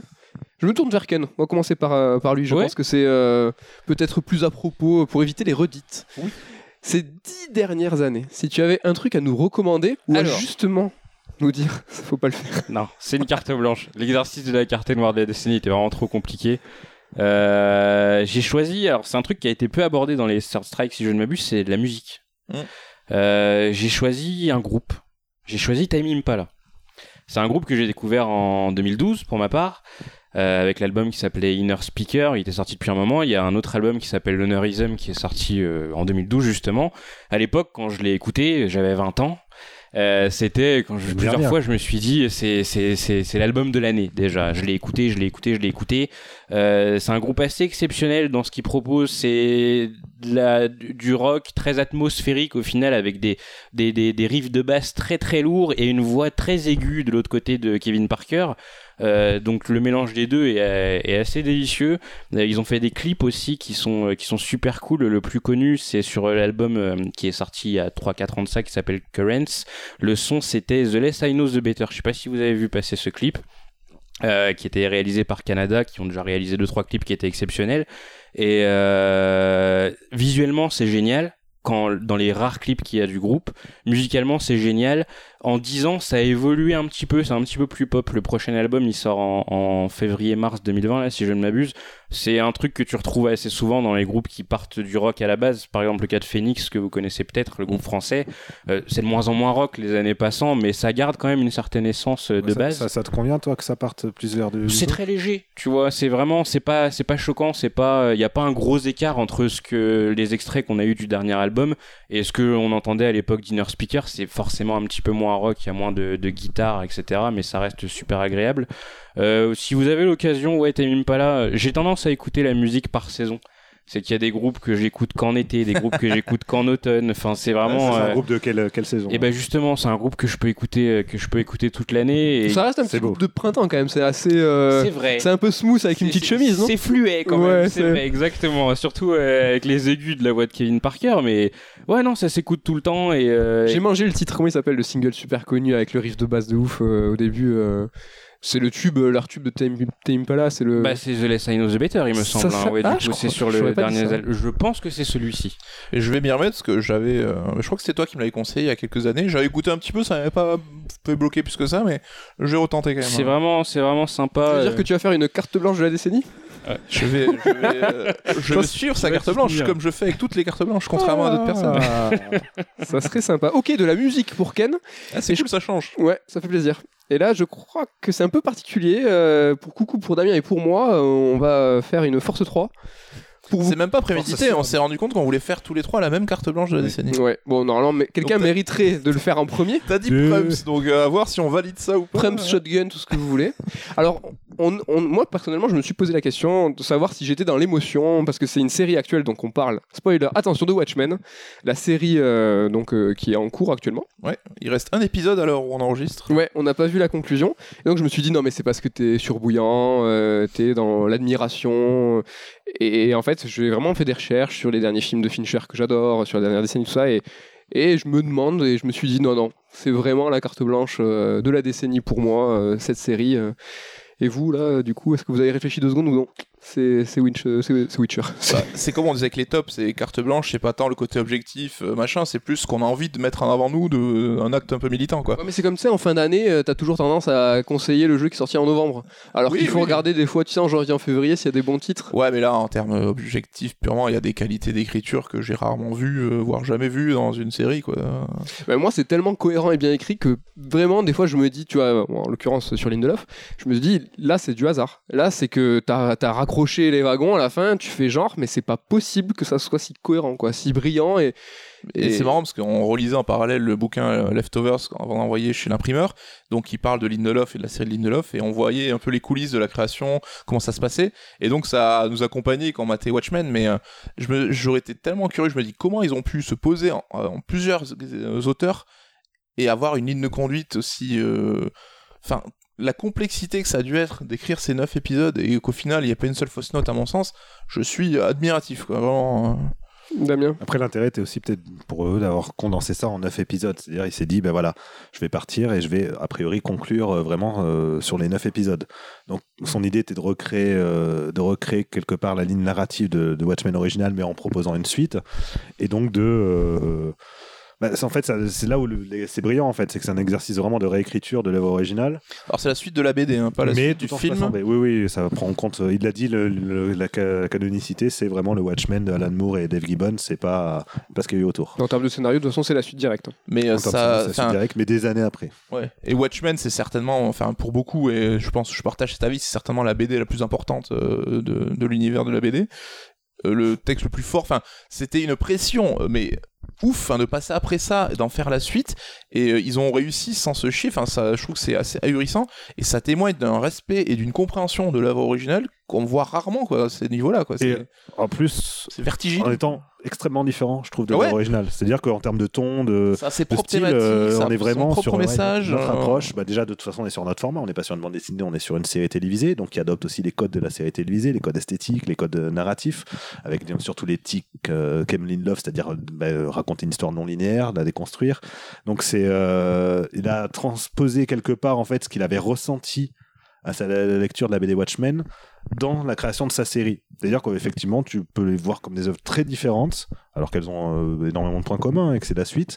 Les, les ressentir, en tout cas émotionnellement, très différemment. Mais en vérité, la démarche derrière est strictement identique avec, euh, à celle qu'avait eu Alan Moore à l'époque de. C'est ça, c'est comme si c'était dit ça si Alan Moore avait écrit Watchmen aujourd'hui, qu'est-ce qu'il aurait raconté C'est exactement ça. Et je trouve que ça a une densité, ça, ça brasse un nombre de thématiques avec autant, enfin plein plein de niveaux de lecture. Enfin, je trouve que tu, tu prends 5 autres séries cumulées, ça atteint pas 10% de ce que raconte Watchmen, de ce que ça exprime, de, des messages que ça, ça véhicule. On est sur des épisodes concept aussi, avec à chaque fois une ligne directrice, avec une thématique principale. Ce qui est impressionnant aussi, c'est qu'on est sur euh, une série avec un pilote qui est euh, fantastique, et on se demande comment c'est possible de- d'aller au-delà. Et puis les épisodes s'enchaînent, et ça devient de plus en plus incroyable, ça devient de plus en plus euh, maîtrisé. Chaque semaine, on disait ah putain c'est le meilleur épisode, putain c'est le meilleur épisode. C'est abusé euh, d'avoir euh, en fait l'entremêlement de, de- de la maestria de l'écriture et de la réalisation quand même. Ouais, Donc, euh, là aussi la réelle, faut en parler quoi, c'est ouf. Mais c'est un, moi c'est incroyable. Peut-être je vais donner un exemple sans spoiler. Il y a un- donc le dernier épisode qu'on a vu qui est l'avant-dernier euh, parle du concept du temps. le matérialise à travers un personnage, le matérialise à travers une mise en scène. Et moi, je suis tombé dans les pommes quand j'ai compris à un moment qu'il mettait en image la relation du temps d'une BD, euh, d'un comics. C'est-à-dire qu'un comics, euh, tu peux regarder la première case et la dernière case. Il y a une linéarité temporelle, c'est-à-dire qu'à l'instant T, tu peux voir le début et la fin. T'es omniscient sur ta double page. Tu es omniscient au niveau de ton approche visuelle d'une case de BD. Il a réussi à le transposer au niveau d'un personnage, c'est-à-dire qu'un personnage qui est dans le passé, dans le présent, dans le futur, il arrive à le transposer dans la réalisation, dans la mise en scène, et un concept qui est le plus casse-gueule, je pense, ever. Il te le fait en 50 minutes, il te le fait comprendre, il te le fait voir, il te le fait entendre. Mais Bah, ouais, j'ai ouais, pété un câble. Moi, sur le dernier, il y a un moment où j'ai douté, je vous en ai parlé, je me dis, ah là, je sais pas, mais Enfin, ils ont fait preuve d'un courage, les mecs. Ils, sans vouloir être grossiers, ils ont une paire de balls, euh, machin. Enfin, ils ont reculé devant aucun défi, devant aucune des difficultés. Ils les ont toutes pris une par une en, les, en, en faisant encore mieux que ce qu'on pouvait espérer, quoi. Et, euh, Je pense que là-dessus, le Leftovers a vraiment beaucoup aidé Lindelof, ne serait-ce que déjà à se- s'exorciser de, de Lost. Mm. Euh, la fin de Lost qui avait déçu énormément de gens et qui, du coup, lui-même l'avait l'avait fait se douter de lui-même, de ses capacités. oui, ça l'avait affecté euh, énormément. ouais. énormément affecté et quelque part voilà la réussite critique l'accueil en tout cas de, de Leftovers l'avait bien rassuré je pense que c'est ça parce que Watchmen il avait refusé plusieurs hein, de, Ouais, faire, ouais, euh, de faire le projet. Je pense que là il s'est dit bon bah c'est bon maintenant je- moi et mon équipe on a les capacités de, de mener à bien le projet. Et tant pis euh, si je vais me faire critiquer parce que je vais faire des choix audacieux, je vais trancher dans l'art, je vais euh, voilà, je vais euh, je vais être super radical sur certains aspects, bah, c'est ce que j'ai envie de faire parce que c'est comme ça que de toute façon la BD Watchmen a été faite à la base. En tout cas, à cette seconde, euh, nous n'avons pas vu le dernier épisode et ça a absolument aucune conséquence sur cette carte blanche. Ça peut être le pire épisode ever. De toute façon, ça sera historique. S'il fait une série si bien avec un final tant merdique, Bah, ça sera. pas, ça sera parfait. Ouais, même, imagine. Ça a absolument de toute façon aucune conséquence sur cette carte blanche. C'est de toute façon euh, historique, c'est mortel. Et je pense que ça plaira même à ceux qui sont pas familiers de la BD ou de l'univers Watchmen. hein. C'est un truc de, de, de malade. Vous l'avez compris, nous sommes enthousiastes. Le mot est faible. C'est la carte blanche pour Coucou, pour Damien et pour moi de la décennie. Là, je suis vraiment obligé de m'y plier. Là, je pense. je pense. Il avait à dire putain les gars c'est de la merde hein, le truc. Et tu vois, euh, bon, tu l'as vécu toutes les semaines, mais Mm. euh, c'était ça aussi. C'était ce, ce- ce rendez-vous hebdomadaire, ce, Oui, bien sûr. ce nouveau format, ce nouveau renouveau format de diffusion. On retrouvait cette époque où euh, on était tous euh, extrêmement contents de se revoir le matin, de dire tu l'as vu, tu l'as vu, c'est la première question qu'on pose. Et euh, bon, toi, tu vas le voir d'un seul tenant, ça sera cool aussi parce que tu vas pouvoir euh, prendre cette euh, giga euh, baffe dans la gueule. Mais euh, ouais, c'était euh, mortel et je me souviendrai de cette fin d'année euh, longtemps, je Mm. pense. Et surtout quelle pression ils ont pour une potentielle saison 2 ou pas. Enfin, Lindelof a dit qu'il était pas sûr de rempiler, je comprends parce que là ils se sont mis ils ont mis la barre tellement haut que euh, ça va être dur de, de- de suivre derrière. Quoi. De toute façon, je pense qu'il a dit tout ce qu'il avait à dire dans cette première Ouais saison. c'est ça, c'est pour ça que je pense qu'il s'est peut-être. Mais après, on, euh, voilà, on, on aurait pu dire la même chose pour Leftovers, et finalement, à chaque nouvelle saison, à chaque fois, il arrivait à se Ouais. renouveler, lui et Perrotta, et à, et aller plus loin que le concept de base. N'empêche, bah, voilà, curieux. Leftovers, c'était quand même une adaptation d'un roman qui tenait sur une première saison, et après, ils en ont fait deux saisons qui vont au-delà du roman, et ils ont réussi à rendre ça encore meilleur que le roman. Comment on peut en savoir plus sur Leftovers? Hmm, Bridges. Peut-être qu'un ouvrage va paraître euh, en février, écrit par euh, Sylvain Romieux, mon co-auteur de Dark Souls euh, Par-delà la mort, volume 1 et 2. Son travail sur The Leftovers, je peux vous dire, est Excellent. dense et excellent. Premier bouquin CERD sur une série, donc on Ouais. espère que ça va vous plaire. Euh, Choisis la plus simple. n'est-ce- oui, n'est-ce oui. N'est-ce pas la meilleure façon de conclure ce Third Strike de Noël? On en profite, c'est peut-être avec un peu d'avance pour vous souhaiter de bonnes fêtes. Joyeux une Noël. excellente. Ça se fait en avance ou pas ça? Une excellente année 2020 Un peu de Ouais. jinx, quoi. Euh, ouais, moi je le Ouais, tu crois? c'est pas l'anniversaire, tu peux. Ouais, on s'en branle. On vous souhaite une bonne année 2020. On espère que vous avez kiffé cet épisode et on vous, on se donne rendez-vous dès l'année prochaine. La bise. Salut. Bye